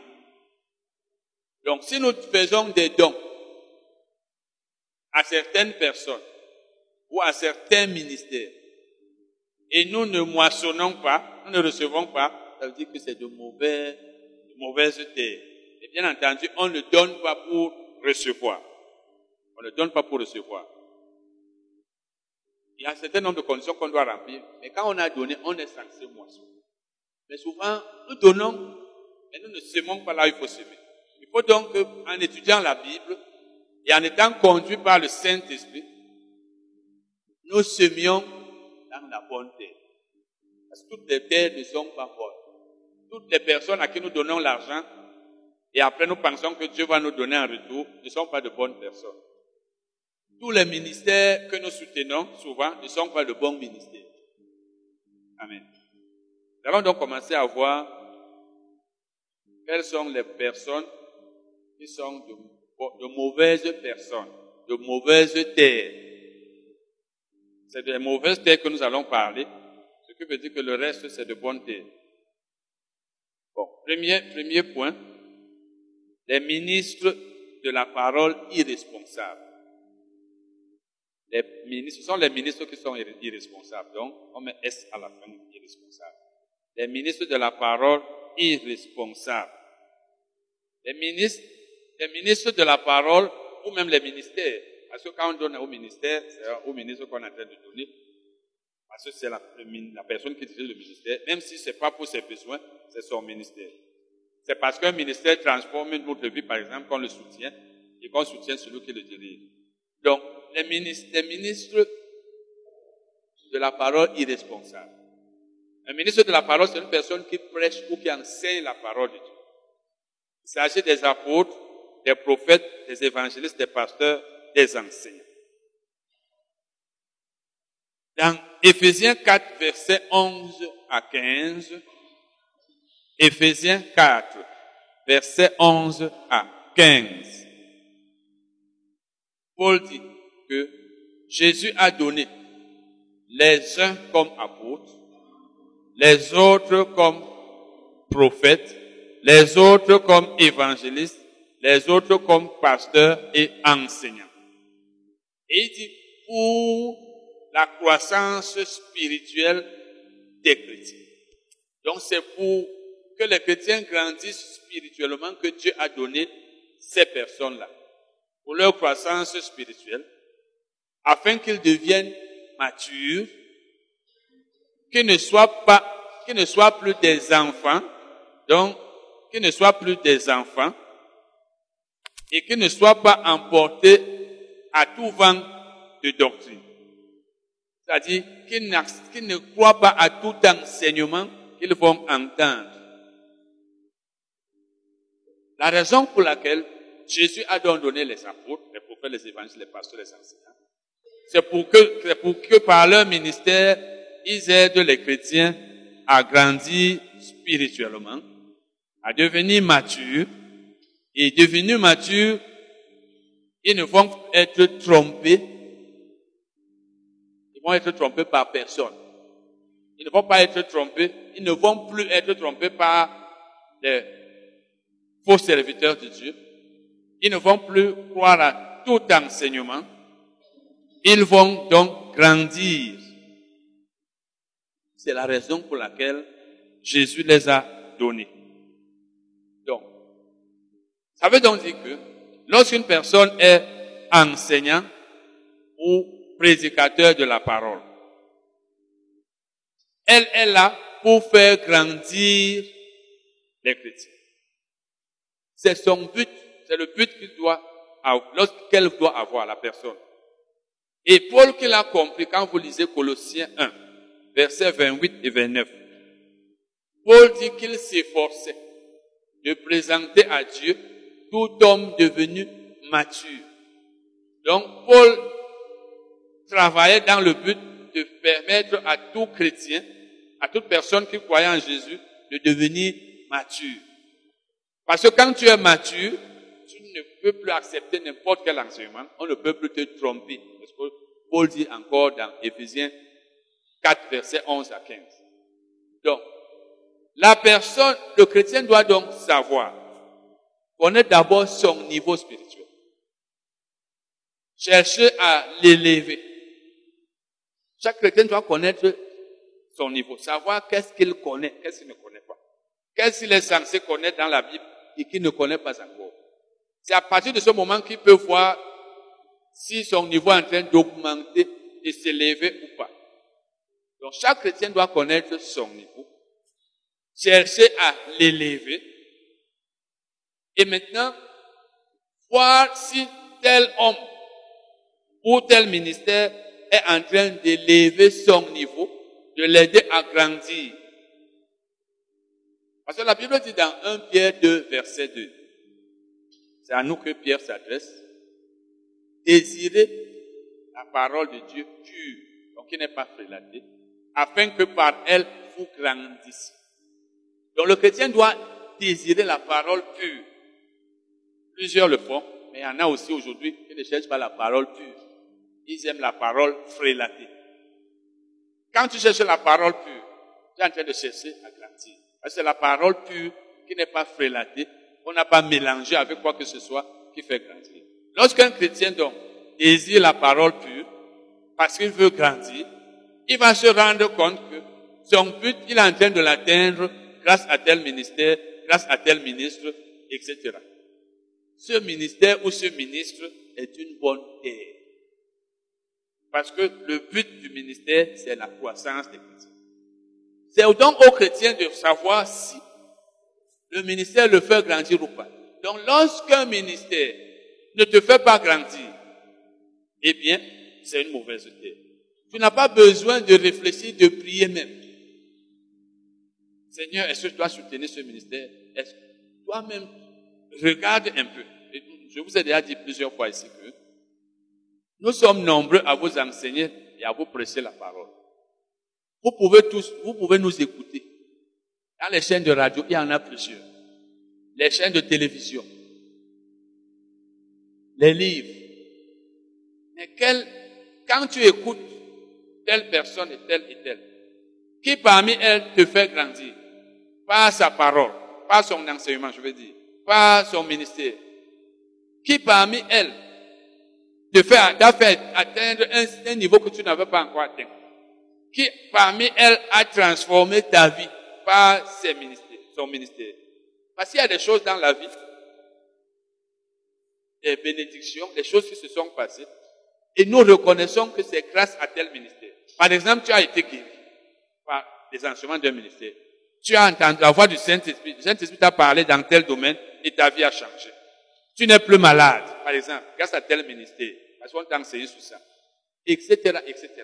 Tu as prospéré financièrement. Tes affaires ont prospéré grâce à tel ministère. Toi-même, tu as acquis beaucoup de connaissances dans tel domaine au point où tu n'es plus ignorant comme tu l'étais. Quand tu écoutes donc, tu vas voir que tel ministère ne me dit rien de bon. Normalement, même, il faut éviter d'écouter les ministères ou les ministres qui ne nous servent à rien. C'est quand tu écoutes beaucoup de personnes que tu sais qui t'aident par rapport au niveau que tu avais avant tu vois celui que tu as maintenant. Et c'est chacun qui se connaît. Tu connais ton niveau dans tous les domaines. Peut-être tu ne savais pas prier. Maintenant, tu sais prier. Donc, le mauvais, la mauvaise terre, c'est ce ministère ou ce ministre qui ne te fait pas grandir. C'est une mauvaise terre. Donc, tu n'as même pas besoin que Dieu te parle. Qu'il te dise, soutiens ce, ne soutiens pas ce ministère ou ce ministre. Nous allons passer à autre chose. Deuxième sous-titre, les faux serviteurs de Dieu. Parce que nous venons de parler des serviteurs de Dieu irresponsables. Parce qu'il peut même être appelé, mais il ne t'aide pas à grandir. Il n'est pas en train d'assumer ses responsabilités. Tu n'es pas là pour le juger. Ou pour dire que oh, tu ne le hais pas. Mais toi-même, tu te rends compte. Je vous ai dit, j'ai déjà été dans les assemblées. Je me rends compte que ce pasteur, il ne m'édifie pas. Tout ce qu'il dit là, ça ne m'aide pas. Je ne le hais pas, mais dans mon cœur, je sais que je ne suis pas censé lui donner l'argent. Parce que ça ne vaut pas la peine. la vie chrétienne, c'est pas juste faire de, c'est pas moi, chercher à plaire aux gens. Ou alors, tu, tu agis par crainte des hommes. Tu ne me nourris pas spirituellement, tu ne m'aides pas à grandir, je ne te donne pas mon argent. Parce que tu es une mauvaise idée pour moi. Tu es une mauvaise idée. Moment, nous avons souvent peur des gens. Nous allons donc parler des faux serviteurs de Dieu. Et nous devons savoir qu'il y en aura toujours. Une sœur me disait il y a environ deux ans, il faut qu'on prie. Vraiment, parce que les, faux serviteurs de Dieu là, qui ne soient plus, je lui ai dit, il y en aura toujours. Tant que le diable sera là, il aura ses serviteurs. Et le diable, on ne peut pas le chasser de ce monde, ni le faire mourir. Il va toujours utiliser les gens. C'est pourquoi il y aura toujours les non-croyants. Mais c'est à chaque chrétien de savoir que tel est serviteur de Dieu, tel ne l'est pas. Mais eux seront toujours là. Et quand tu sais déjà que tel n'est pas de Dieu, tu n'iras plus vers lui. Il ne pourra tromper que ceux qui ne savent pas. Et ceux qui ne veulent même pas savoir. Parce qu'il y a aussi des gens qui aiment quand on les trompe. Ils aiment là où on les trompe. Nous allons donc voir, dans des passages que nous allons étudier, que ce ne sont pas tous ceux qui disent qu'ils sont serviteurs de Dieu qui le sont. Ou que ce ne sont pas tous ceux que nous considérons comme serviteurs de Dieu qui le sont. Il faut donc que nous sachions qu'est-ce qui nous permet de reconnaître un vrai et un faux serviteur de Dieu. Parce que le faux serviteur de Dieu est une mauvaise terre. Je ne dois pas prendre l'argent que mon Dieu m'a donné, je le donne à un serviteur du diable. Il faut donc que je sache si tel est de Dieu ou pas. Il y a certain nombre de choses qui nous permettent de savoir que je dois soutenir tel ministère ou tel autre. Disons Matthieu 7, verset 15 à 23. Matthieu 7, verset 15 à 23. C'est Jésus qui parlait ici. Il dit, gardez-vous des faux prophètes. Ils viennent à vous en vêtements de brebis. Mais au-dedans, ce sont des loups ravisseurs. Jésus veut dire, quand il parle des faux prophètes, ça veut dire qu'il y a des vrais. Donc il y a de vrais prophètes. Il y en aura toujours. Il y a de vrais serviteurs de Dieu et il y en aura toujours. Et il y aura, toujours de faux. Détrompons-nous donc lorsque nous pensons que toute personne qui dit qu'elle est serviteur de Dieu l'est. Et il dit, lorsqu'ils viennent à vous, ils ont des vêtements de brebis. Ça veut dire, au dehors, c'est des personnes gentilles, très douces, avec de, de belles paroles. Mais à l'intérieur, c'est des loups. Et le loup est méchant. Le loup est là pour te dévorer, pour te faire du mal. Donc ils ne viennent pas là pour votre bien. Mais à l'apparence, ils sont là pour votre bien. Ce qui veut dire que ne vous appuyez pas sur leur apparence, sur leurs belles paroles, sur leur façon de se comporter devant vous. Parce que par les paroles d'un homme, prenez le cas des politiciens. Vous entendez les politiciens, Oh, vraiment. Il parle bien d'une personne pour que la personne lui accorde certaines faveurs, mais pas parce qu'il l'aime. Donc, les flatteurs, généralement, parlent toujours bien. Leurs paroles sont belles, de belles paroles, de bonnes paroles même, mais ils cherchent les intérêts. Donc, ne te fie pas aux paroles d'un homme qui prêche seulement à ses paroles pour conclure que c'est un bon serviteur de Dieu. Donc, le faux prophète, c'est Jésus qui parle. Il vient à toi en vêtements de brebis. Vous savez, la brebis est très douce. Mais c'est un loup. Il est là. Parce que s'il te montre qu'il est un loup, tu vas, le, tu vas t'enfuir. Il dit, vous les reconnaîtrez à leurs fruits. Donc, par leur façon d'agir, de faire certaines choses, de se comporter. Cueille-t-on des raisins sur des épines ou des figues sur des chardons? Non. On ne peut pas cueillir des raisins sur les épines. Les épines ne peuvent pas donner des raisins. Et les chardons ne peuvent pas donner des figues. Donc, n'attends pas d'un faux prophète de bons fruits. Il a de mauvais fruits. Sa vie n'est pas une bonne, une bonne vie. Tout bon arbre porte de bons fruits. Mais le mauvais arbre porte de mauvais fruits. Donc le faux prophète n'a que de mauvais fruits. Par ses fruits, tu sauras que c'est un mauvais, c'est un faux serviteur de Dieu. Il dit encore, tout arbre, non, un bon arbre ne peut porter de mauvais fruits, ni un mauvais arbre porter de bons fruits, c'est évident. Tout arbre qui ne porte pas de bons fruits est coupé et jeté au feu. C'est donc à leurs fruits que vous les reconnaîtrez. C'est à leurs fruits que vous les reconnaîtrez. À leur manière de vivre, vous saurez. Et c'est pas la seule chose qui nous permet de reconnaître les faux hommes de Dieu. Il y a d'autres. Il dit, plusieurs me diront. Non, verset 21 d'abord. C'est, il dit, ceux qui me disent, Seigneur, Seigneur, n'entreront pas tous dans le royaume des cieux. Ça veut dire, certains d'entre eux y entreront, mais pas tous. Donc ce n'est pas le fait de dire Seigneur, Seigneur qui te fait entrer dans le royaume. Nous tous nous disons Seigneur. Même les païens disent Oh Seigneur.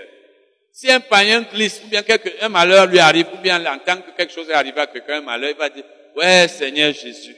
Même le païen. Mais il n'a pas reçu Jésus comme Seigneur sauveur. Donc, s'il s'agit seulement de dire Seigneur, Seigneur, il dit ce ne sont pas tous qui entreront. Pourquoi? Parce que tous ne, me, ne parlent que de la bouche. Il dit, mais celui-là seul qui fait la volonté de mon Père qui est dans les cieux. Il dit plus, c'est ça qui nous intéresse, le verset 22. Plusieurs, et, suivant, et les versets suivants, plusieurs me diront en ce jour-là, Seigneur, Seigneur, n'avons-nous pas prophétisé par ton nom? N'avons-nous pas chassé des démons par ton nom? Et n'avons-nous pas fait beaucoup de miracles par ton nom? Alors je leur dirai ouvertement, je ne vous ai jamais connu. Retirez-vous de moi, vous qui commettez l'iniquité. Donc, ces gens pensaient que lorsqu'on a fait des miracles au nom de Jésus, lorsqu'on a prophétisé en son nom, lorsqu'on a chassé des démons, des démons par son nom, on a prophétisé par son nom, on va entrer dans le royaume. Jésus veut dire ici que ce n'est pas parce qu'une personne chasse les démons qu'elle est mon serviteur. Parce qu'il a dit, je ne vous ai jamais connu. Donc vous n'avez même jamais été des miens. Ce n'est pas parce qu'une personne chasse les démons qu'elle est serviteur de Dieu. Ce n'est pas parce qu'une personne prophétise qu'elle est serviteur de Dieu. Ce n'est pas parce qu'une personne fait des miracles qu'elle est serviteur de Dieu. Et nous, aujourd'hui, ce sont les choses-là qui nous attirent, certains d'entre nous. Quand quelqu'un prophétise, ah, il y a un homme de Dieu qui est là, il prophétise. Il y a un homme de Dieu qui est là, il y a beaucoup de miracles. Il y a un homme de Dieu qui est là, qui, il y a la délivrance dans son, il chasse les démons. Jésus dit, il dira à certains d'entre eux, je ne vous ai jamais connu, donc ils n'entreront pas, ils ne seront pas sauvés. Pourquoi? Parce que ce ne sont pas des serviteurs de Dieu. Et comme ce ne sont pas des serviteurs de Dieu, cela veut dire que ce ne sont, ce sont de mauvaises tu ne peux pas soutenir quelqu'un qui va passer l'éternité en enfer et tu penses que tu as semé dans une bonne terre. Un autre passage. Matthieu, je veux dire 1 Jean 4, verset 1. Parce que là aussi, la Bible parle des faux prophètes, comme Jésus en a parlé dans le passage que nous venons d'étudier. 1 Jean 4, verset 1. 1 Jean 4, verset 1. Bien-aimés, n'ajoutez pas foi à tout esprit. Ça veut dire ne croyez pas à tout esprit. L'esprit peut se manifester vous croyez que c'est le Saint-Esprit alors que c'est un esprit diable. Toute la manifestation spirituelle ne vient pas du Saint-Esprit. Il y a des manifestations spirituelles, comme les prophéties par exemple, a beaucoup de choses, non pas seulement que c'est le Saint-Esprit. La Bible dit n'ajoutez pas foi à tout esprit, mais éprouvez les esprits pour savoir s'ils sont de Dieu. Ça veut dire que quand il y a l'esprit se manifeste dans une assemblée, par exemple, il est possible que ce cet esprit ne soit pas de Dieu. Il est possible qu'il faut soit du diable. Par exemple, je vous ai parlé ici des personnes qui nous font croire que c'est le Saint-Esprit qui leur permet de connaître toutes choses dans votre vie. Le Saint-Esprit me dit ceci. Ça peut même être vrai, mais est-ce que c'est le Saint-Esprit? Donc, il est prophétie. Donc, toute manifestation spirituelle ne vient pas du Saint-Esprit. L'esprit du diable aussi. Je vous ai déjà parlé, par exemple, dans Luc, je veux dire dans Acte 16. La femme qui avait un esprit de divination a dit, elle a prophétisé, tu peux dire. en fait, elle a dit, ces hommes sont des serviteurs du Dieu très haut. Effectivement. Et Paul a su que ce n'était pas le Saint-Esprit. Elle avait un esprit de divination. Et c'était une manifestation spirituelle qui pouvait faire croire aux gens que c'est le Saint-Esprit. Si tu es serviteur de Dieu et que quelqu'un vient dire, voici un, un vrai serviteur de Dieu, mais qu'est-ce qui te prouve que, euh, qu'est-ce qui peut faire croire aux gens qui sont ignorants que c'est pas le Saint-Esprit? On a l'impression que c'est le Saint-Esprit, puisqu'il a dit la vérité. Il a dit la vérité. Mais pourquoi Paul a chassé cet esprit? C'est l'esprit satanique de divination ou de python qui l'a poussé à parler. Donc, il y a même des prophéties comme ça dans les assemblées.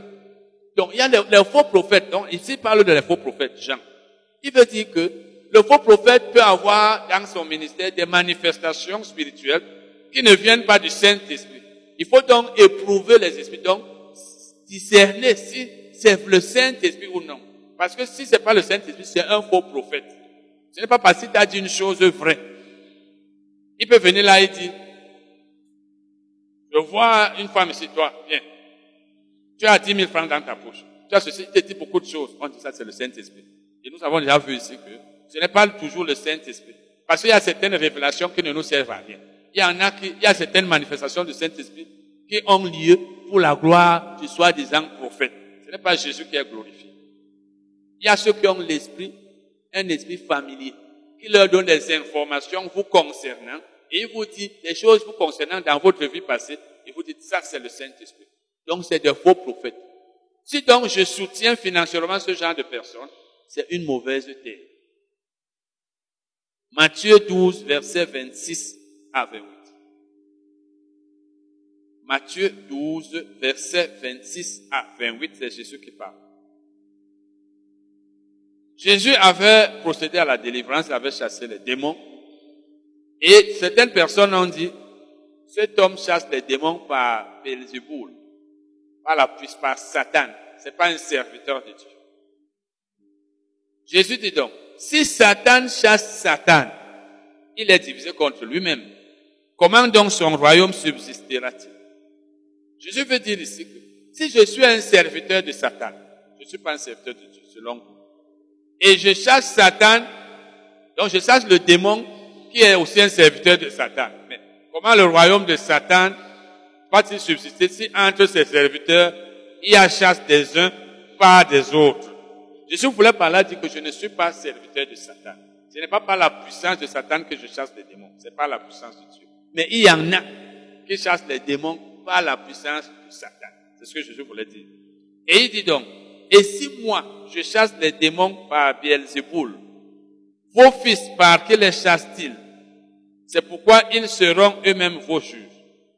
Parce que ceux qui critiquaient Jésus, leurs fils étaient des exorcistes. Leurs fils étaient des exorcistes. L'exorciste chasse les démons par la puissance de Satan. Il utilise les choses, les incantations, il fait des choses là pour chasser les démons. On n'utilise pas ces choses-là pour chasser les démons. Vous n'avez pas vu dans la Bible que Jésus l'a fait. On chasse les démons par la parole, par imposition des on a l'onction de guérison. C'est la puissance de Dieu qui chasse les démons. C'est pas la puissance de Dieu qu'on les chasse. On n'utilise pas les bougies, les ceci, ceci, cela. Jésus est en train de vouloir leur dire que si moi qui chasse les démons par la puissance de Dieu, vous dites que je les chasse par les, démons, par la puissance de Satan, par quelle puissance vos fils qui sont exorcistes les chassent-ils donc?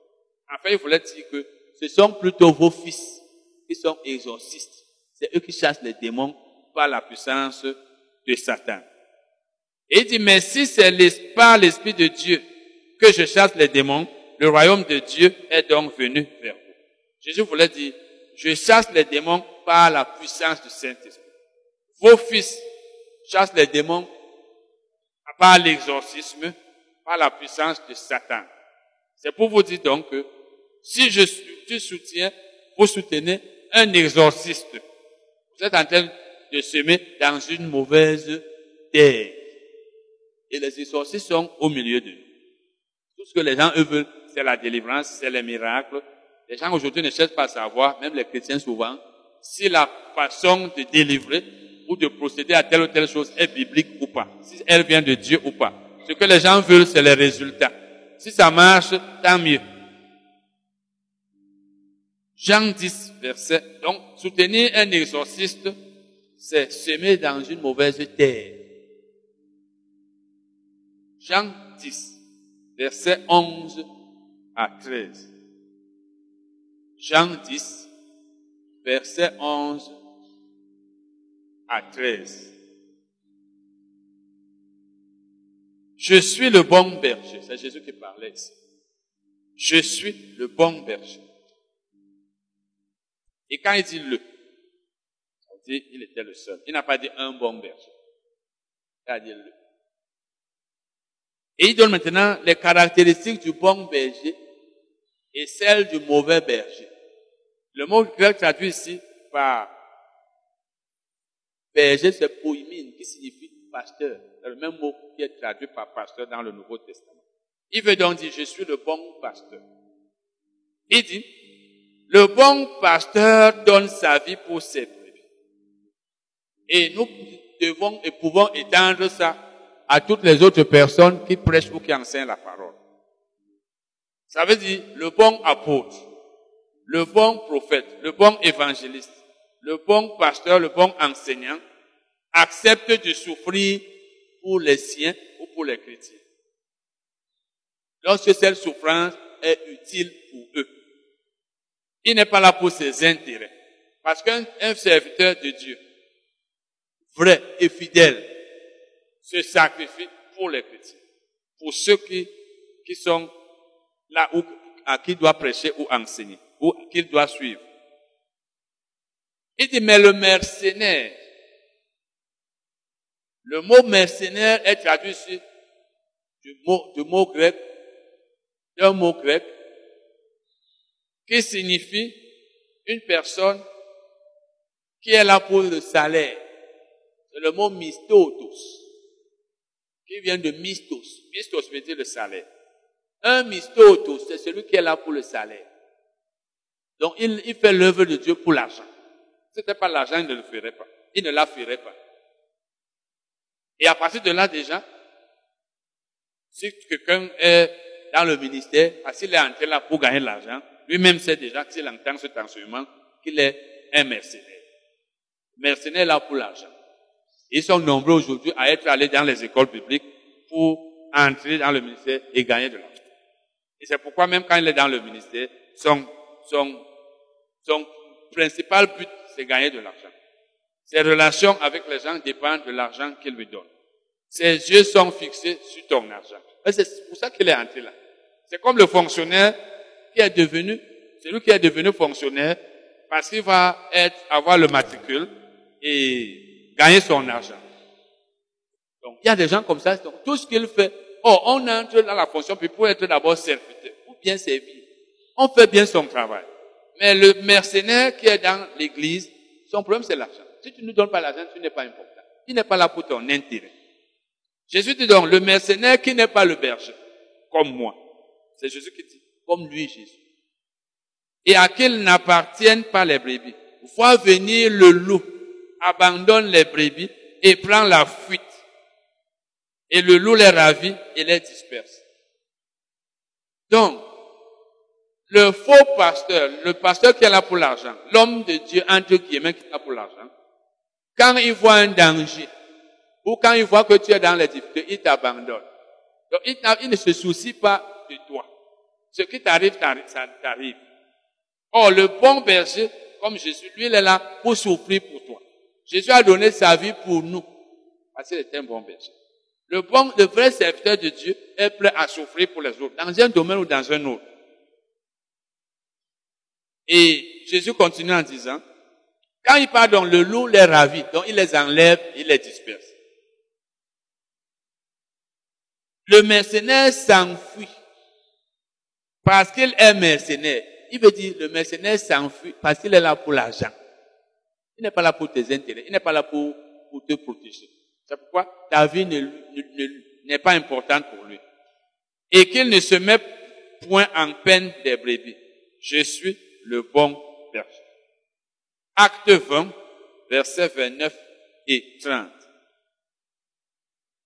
Acte 20, versets 29 et 30. Paul était en train de parler ici aux anciens de l'église de Corinthe, je veux dire d'Éphèse, aux anciens de l'église d'Éphèse.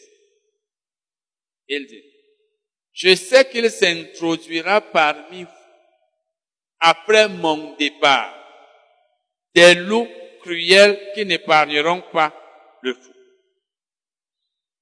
Il voulait dire, des gens viendront de l'extérieur, des non-croyants, qui s'introduiront dans l'église et qui n'auront pas pitié.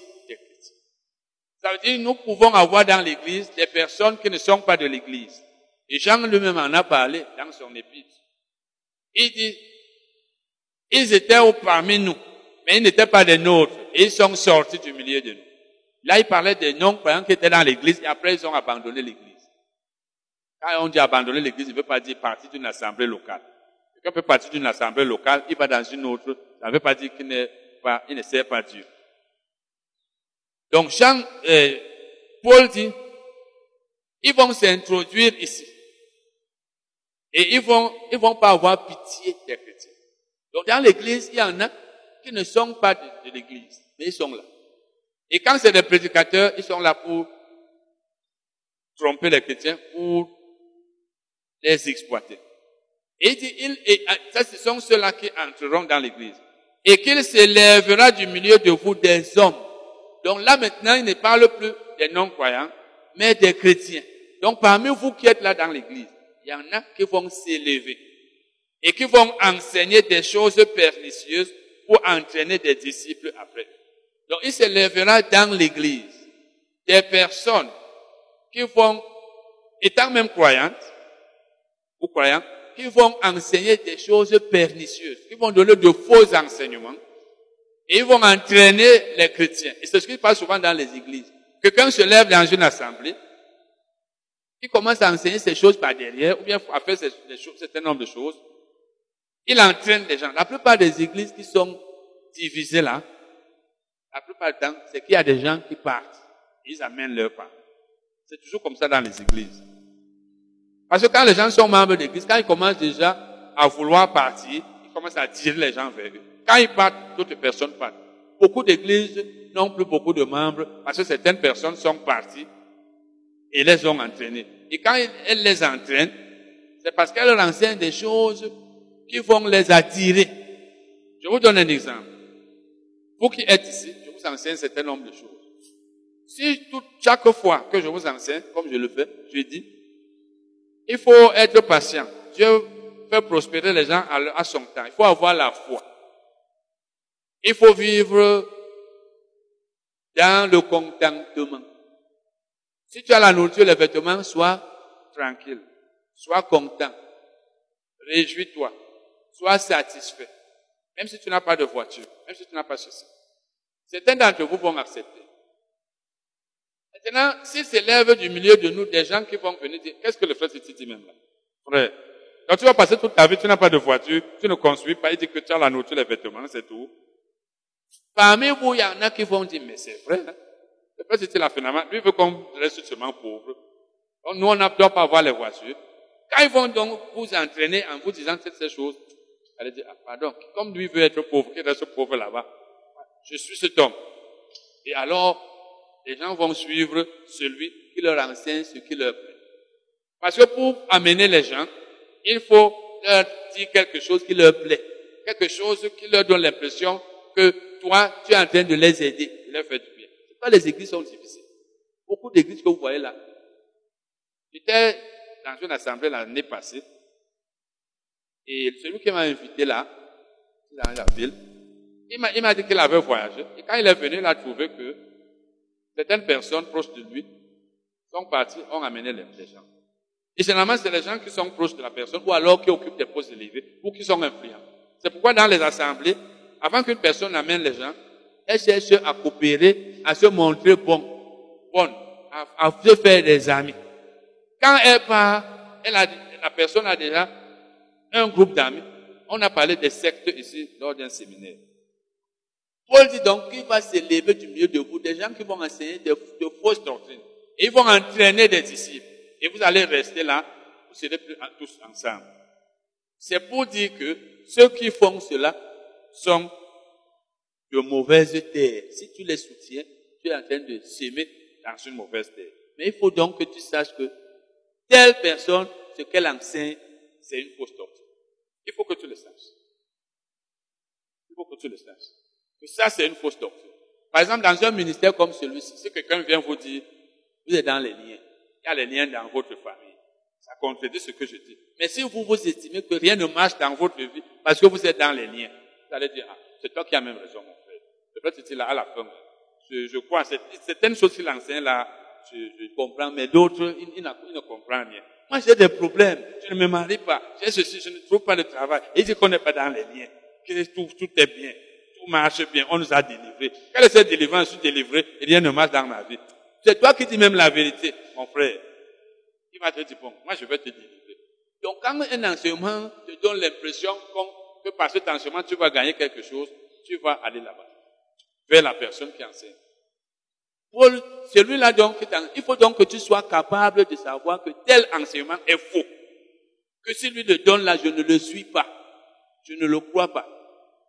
Sinon, tu vas être en train de suivre une mauvaise personne et si tu la soutiens, tu es en train de s'aimer dans une mauvaise terre. Je dis bien, on s'aime dans une mauvaise terre lorsque la personne enseigne une fausse doctrine. Et pour amener les gens, pour diviser un ministère, il faut donner des enseignements qui s'opposent à ceux du ministère. Parce que si tu dis les mêmes choses que l'assemblée dont vous êtes membre, mais les gens vont dire, mais c'est la même chose. Beaucoup d'églises ont des problèmes de séparation. Très peu de temps, dans, certains cas quand même, la personne passe sans problème. Beaucoup d'églises ont toujours. Moi-même, quand j'étais à Limbe, je connais un frère qui organisait souvent les conférences. On a commencé à penser qu'il voulait diviser l'assemblée. Oh, il avait juste sa vision qu'il voulait organiser les conférences. Il a invité les, Une fois il a organisé une conférence, les pasteurs de la ville ont organisé une conférence le même jour pour empêcher leurs chrétiens, les membres de leurs assemblées d'aller là-bas. Oh, c'était un frère proche de moi qui était dans mon assemblée. Il faisait seulement ça comme ça. Moi-même, à un moment donné, j'organisais des séminaires dans une salle que je louais de temps en temps. On a commencé à dire par derrière là-bas qu'il veut ouvrir une église. Moi, je n'ai jamais la vision d'ouvrir une église. Donc, ceux qui veulent diviser l'église commencent souvent par là. Après, ils amènent les gens. Pourquoi souvent les pasteurs sont méfiants. Quand ils voient que tu es quelqu'un que Dieu peut utiliser, on va penser que quand les gens vont commencer à aller vers toi, tu vas les amener. Mais il y en a aussi qui sont malhonnêtes, qui font ça. Ils amènent les gens. tu dois donc être capable de discerner la, saine doctrine des fausses doctrines pour que tu saches que celui-ci, il veut m'attirer vers lui, mais son enseignement est faux. Son enseignement est faux. Acte 20 donc. Maintenant, allons à 2 Corinthiens 11. 2 Corinthiens 11, versets 13 à 15. Et versets 19 et 20. Versets 13 à 15 et versets 19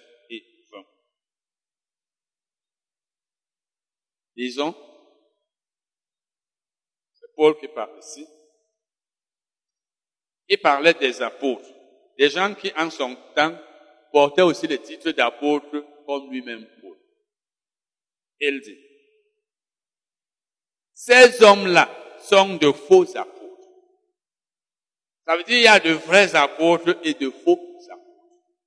Et celui qui parle ici était un vrai. Il était en train de dénoncer des choses. De nos jours, il y a des gens qui disent non, on ne critique pas les hommes de Dieu. Mais Paul critique. Seulement, il ne citait pas les noms des gens. Il le faisait pour aider les chrétiens. Parce que si on ne te fait pas savoir qu'il y a de faux apôtres, tu vas penser que tous ceux qui disent qu'ils sont apôtres le sont, alors qu'ils ne le sont pas. Nous allons donc continuer la lecture. Il dit, et cela n'est pas étonnant puisque Satan lui-même se déguise en ange de lumière. Il veut dire qu'il n'est pas étonnant qu'il y ait de faux apôtres dans l'Église. Puisque Satan lui-même qui est faux se déguise. Il se déguise, il ne te fait pas savoir qu'il est Satan. Satan ne va jamais t'apparaître et te dire c'est moi Satan. Il va te donner, il va apparaître sous, sous la forme d'un ange. de lumière. Et tu vas dire ça, un ange m'est apparu aujourd'hui. Un, ou bien le Seigneur Jésus m'est apparu. Parce que si tu apparais comme étant le diable lui-même, et tu reconnais que c'est le diable, tu ne vas pas croire à ce que tu vas te dire, tu vas même le chasser. Comme nous avons aussi vu que les faux prophètes, Jésus a dit, ils se font quoi ils, ils, viennent vers vous en vêtements de brebis. Donc ils, ils donnent l'impression qu'ils sont des serviteurs de Dieu. Il dit, il n'est donc pas étonnant que ces ministres, le mot ministre veut dire serviteur.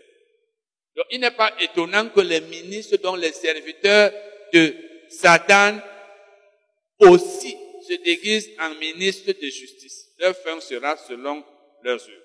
Donc les ministres de Satan, les serviteurs de Satan, Paul parlait ici des faux apôtres. Pour dire, faux apôtres qui servent Satan se, se masquent, se déguisent comme leur maître. Quand ils viennent vers vous, ils vous donnent l'impression qu'ils sont des apôtres de Jésus, alors qu'ils ne le sont pas. Il dit, ils se déguisent en ministres de justice, alors qu'ils sont des ministres de Satan. Alors maintenant au verset 19 et 20, et il parlait toujours d'eux. Verset 19 et 20. Il dit, car vous supportez volontiers les insensés, vous qui êtes sages. Vous les chrétiens qui êtes sages, vous supportez. Ça veut dire que vous supportez tout ce qu'ils vous font. On va voir ça au verset 20. Vous supportez les faux apôtres. Vous êtes en train de faire ici des reproches aux chrétiens. Vous dites que vous ne deviez pas les supporter. Supportez ce qu'ils vous font. Ils vous font des choses qui ne sont pas bonnes et qu'un vrai apôtre ne peut pas faire aux gens. Moi, je ne peux pas vous faire ça, mais c'est ce qu'ils vous font et c'est ce que vous supportez. Il dit, vous montrez donc ce que ces apôtres leur faisaient. Si quelqu'un vous a servi, si quelqu'un vous dévore, si quelqu'un s'empare de vous, si quelqu'un est arrogant, si quelqu'un vous frappe au visage, vous le supportez. Ça veut dire que ces faux apôtres vous font toutes sortes de mal. Ils vous rendent esclaves. À servir veut dire rendre esclaves. Ils vous traitent comme des esclaves. Ils vous maltraitent. Vous supportez. Vous laissez tout cela. Parce que Paul, lui, ne le faisait pas. Il dit encore, et il dit donc que c'est des insensés. Un sage qui supporte ce qu'un insensé lui fait. Parce que Paul veut dire que les faux apôtres sont des insensés, des fous. C'est un fou, des personnes anormales. Il dit, si quelqu'un vous dévore, si quelqu'un s'empare de vous, donc ça veut dire que quelqu'un vous appauvrit, il vous exploite. Il vous appauvrit, il vous exploite, il vous escroque. Vous lisez ça dans d'autres versions. Vous le supportez. Ça veut dire que vous êtes chrétien. Quelqu'un escroque votre argent. Et Paul disait, moi je ne vous ai pas escroqué. Je ne vous ai pas dépouillé. Je n'ai pas fait ce, je n'ai pas fait de la parole de Dieu une marchandise pour gagner de l'argent. Mais voilà les gens qui vous escroquent. Ils vous appauvrissent. Ils, prennent vos biens. Ils font, à cause de vous n'avez plus rien. Et vous les supporter. Et dit si quelqu'un est arrogant, quand quelqu'un est orgueilleux, comme certains d'entre nous sommes orgueilleux, nous vous traitons comme des esclaves, nous faisons comme si nous étions des grands, vous étiez des petits, et de vous supporter. C'est pour dire que vous ne deviez pas supporter les gens qui vous méprisent, et vous supportez tout cela. Vous allez voir dans les églises. Voilà, il dit même encore, si quelqu'un vous frappe au visage, donc il vous tape même comme un enfant, même des enfants ne doivent pas les frapper au visage. J'espère que vous ne le faites pas. Paul veut dire ici, et dans certaines de nos assemblées, on fouette les chrétiens, on gifle, on met à genoux, même dans la ville-ci. Et j'en connais qui, qui me le disaient. Et j'en connais aussi qui, lorsqu'ils sont dans ces églises où on les maltraite, ils sont obéissants. Ils ne plongent pas. Et lorsqu'ils sont là où ils sont libres, on ne les dérange pas, c'est là où ils deviennent rebelles. C'est un constat, même ici. Parce qu'il y a des gens qui te disent que vraiment on était dans une église où on faisait ceci, cela. Mais vous êtes donc là où on vous dérange, parce que là où vous, voulez maintenant prendre la place du dirigeant et dominer. Mais ce que Paul veut dire ici, c'est que vous ne devriez pas supporter tout cela. Parce que moi, qui suis vrai apôtre, je ne vous ai pas fait ces choses et je ne vous les fais pas. Donc, c'est pour dire que les faux apôtres, comme les faux pasteurs et autres qui font ces choses sont de mauvaises, mauvaises terres. Allons continuer en lisant 2 Thessaloniciens 3, versets 6 à 12.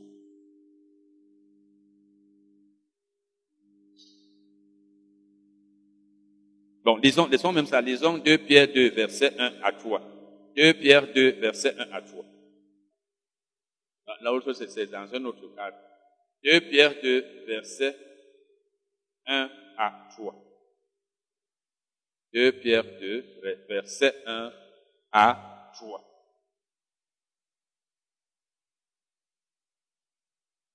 Il y a parmi le peuple de faux apôtres, de faux prophètes, pardon. Il y a eu il y a eu parmi le peuple de faux, de faux prophètes. Ça veut dire, dans l'Ancien Testament, il y avait de faux prophètes. Et il y aura de même parmi vous de faux docteurs, donc de faux enseignants, qui introduiront des sectes pernicieuses. Donc, ils diviseront l'Église par leurs enseignements et qui, reniant le maître qui les a rachetés, attireront sur eux une ruine soudaine. Plusieurs les suivront dans leur dissolution et la voix de la vérité sera calomniée à cause d'eux. Donc lorsque les gens enseignent de fausses doctrines, à la fin, plusieurs chrétiens les suivent. Les chrétiens suivent toujours le faux. Faites tout ce que vous voulez. Enseignez la vérité. Faites toutes choses. Si quelqu'un se lève et commence à dire ou enseigner de, fausses doctrines, il finit par attirer certains. Parce que c'est leur dire des choses qui vont les attirer. Il dit, et la voix de la vérité sera calomniée. Donc on parlera mal de l'Église à cause de ces faux enseignants. Il dit par cupidité, donc par amour de l'argent. Ils trafiqueront de vous au moyen de paroles trompeuses. Donc pas de paroles fabriquées. Ils vous diront des choses, des paroles qui vont vous attirer vers eux parce qu'ils aiment l'argent. Parce que l'amour de l'argent pousse le faux enseignant à te dire des choses tel que tu veux seulement le suivre. Quand quelqu'un fait tout pour l'attirer vers lui, pour que pour faire de lui-même une personne indispensable, pour que tu aies absolument besoin de lui, il te prouve, il veut te prouver par ses enseignements que si tu es connecté à lui, tu vas vers lui, c'est là où tu vas réussir. C'est parce qu'il veut l'argent. Paul l'a dit aux Galates, il leur a dit, ces gens n'ont pas de bonnes intentions pour vous. Ils n'ont pas des intentions pures. Il veut vous éloigner de nous, qui, vous aimons, pour que vous soyez zélés pour eux, pour que vous les suiviez. Donc le faux homme de Dieu, le faux enseignant, parce qu'il aime l'argent, veut te détacher de celui qui veut ton bien. Et il dit donc ici, parce qu'il par cupidité, par amour de l'argent. Et eux que menace depuis longtemps la condamnation et donc la ruine ne surmet point. Il veut dire que c'est qu'ils seront condamnés. Parce qu'ils ont régné Jésus. En fait, l'enseignement ici, c'est que il y a dans l'église de faux enseignants. Ils sont là pour l'argent. Et l'argent les pousse à vous dire des paroles flatteuses, à vous dire des choses qui sont telles que vous risquez de les suivre. Si vous semez dans leur ministère, vous êtes en train de semer dans une mauvaise terre. Parce qu'un faux enseignant n'est pas une bonne terre. Donc, il faut que nous connaissions toutes ces choses pour que nous sachions que en ces derniers temps où il y a tout. Qu'on ne soit pas seulement parce que, c'est comme il dit encore, peut-être vous connaissez l'histoire, certains d'entre vous, des personnes d'un ministère où c'était bien enseigné à un certain niveau, sont allés quelque part où on leur a dit, un homme d'affaires vient dans la ville, il vous enseigne, il vous donne des enseignements qui n'ont rien à voir avec la Bible, mais comme il est riche, il a l'argent, vous pensez que ce qu'il dit est vrai. Parce que les gens admirent et respectent ceux qui sont riches. Il sait ce qu'il cherche. Chaque fois qu'une personne enseigne de fausses doctrines, les chrétiens vont suivre. Cherchons à être parmi ceux qu'on ne peut pas induire en erreur. C'est-à-dire, si j'écoute des enseignements, tu viens avec un, faux enseignement, je sais que c'est faux. Et bien sûr, je ne vais pas soutenir ton ministère. Sinon, au jour du jugement, d'abord sur la terre, risquons de ne pas moissonner. Et au jour du jugement, risquons de ne pas être récompensés parce que nous avons semé dans de mauvaises terres. Allons nous arrêter là aujourd'hui. Amen.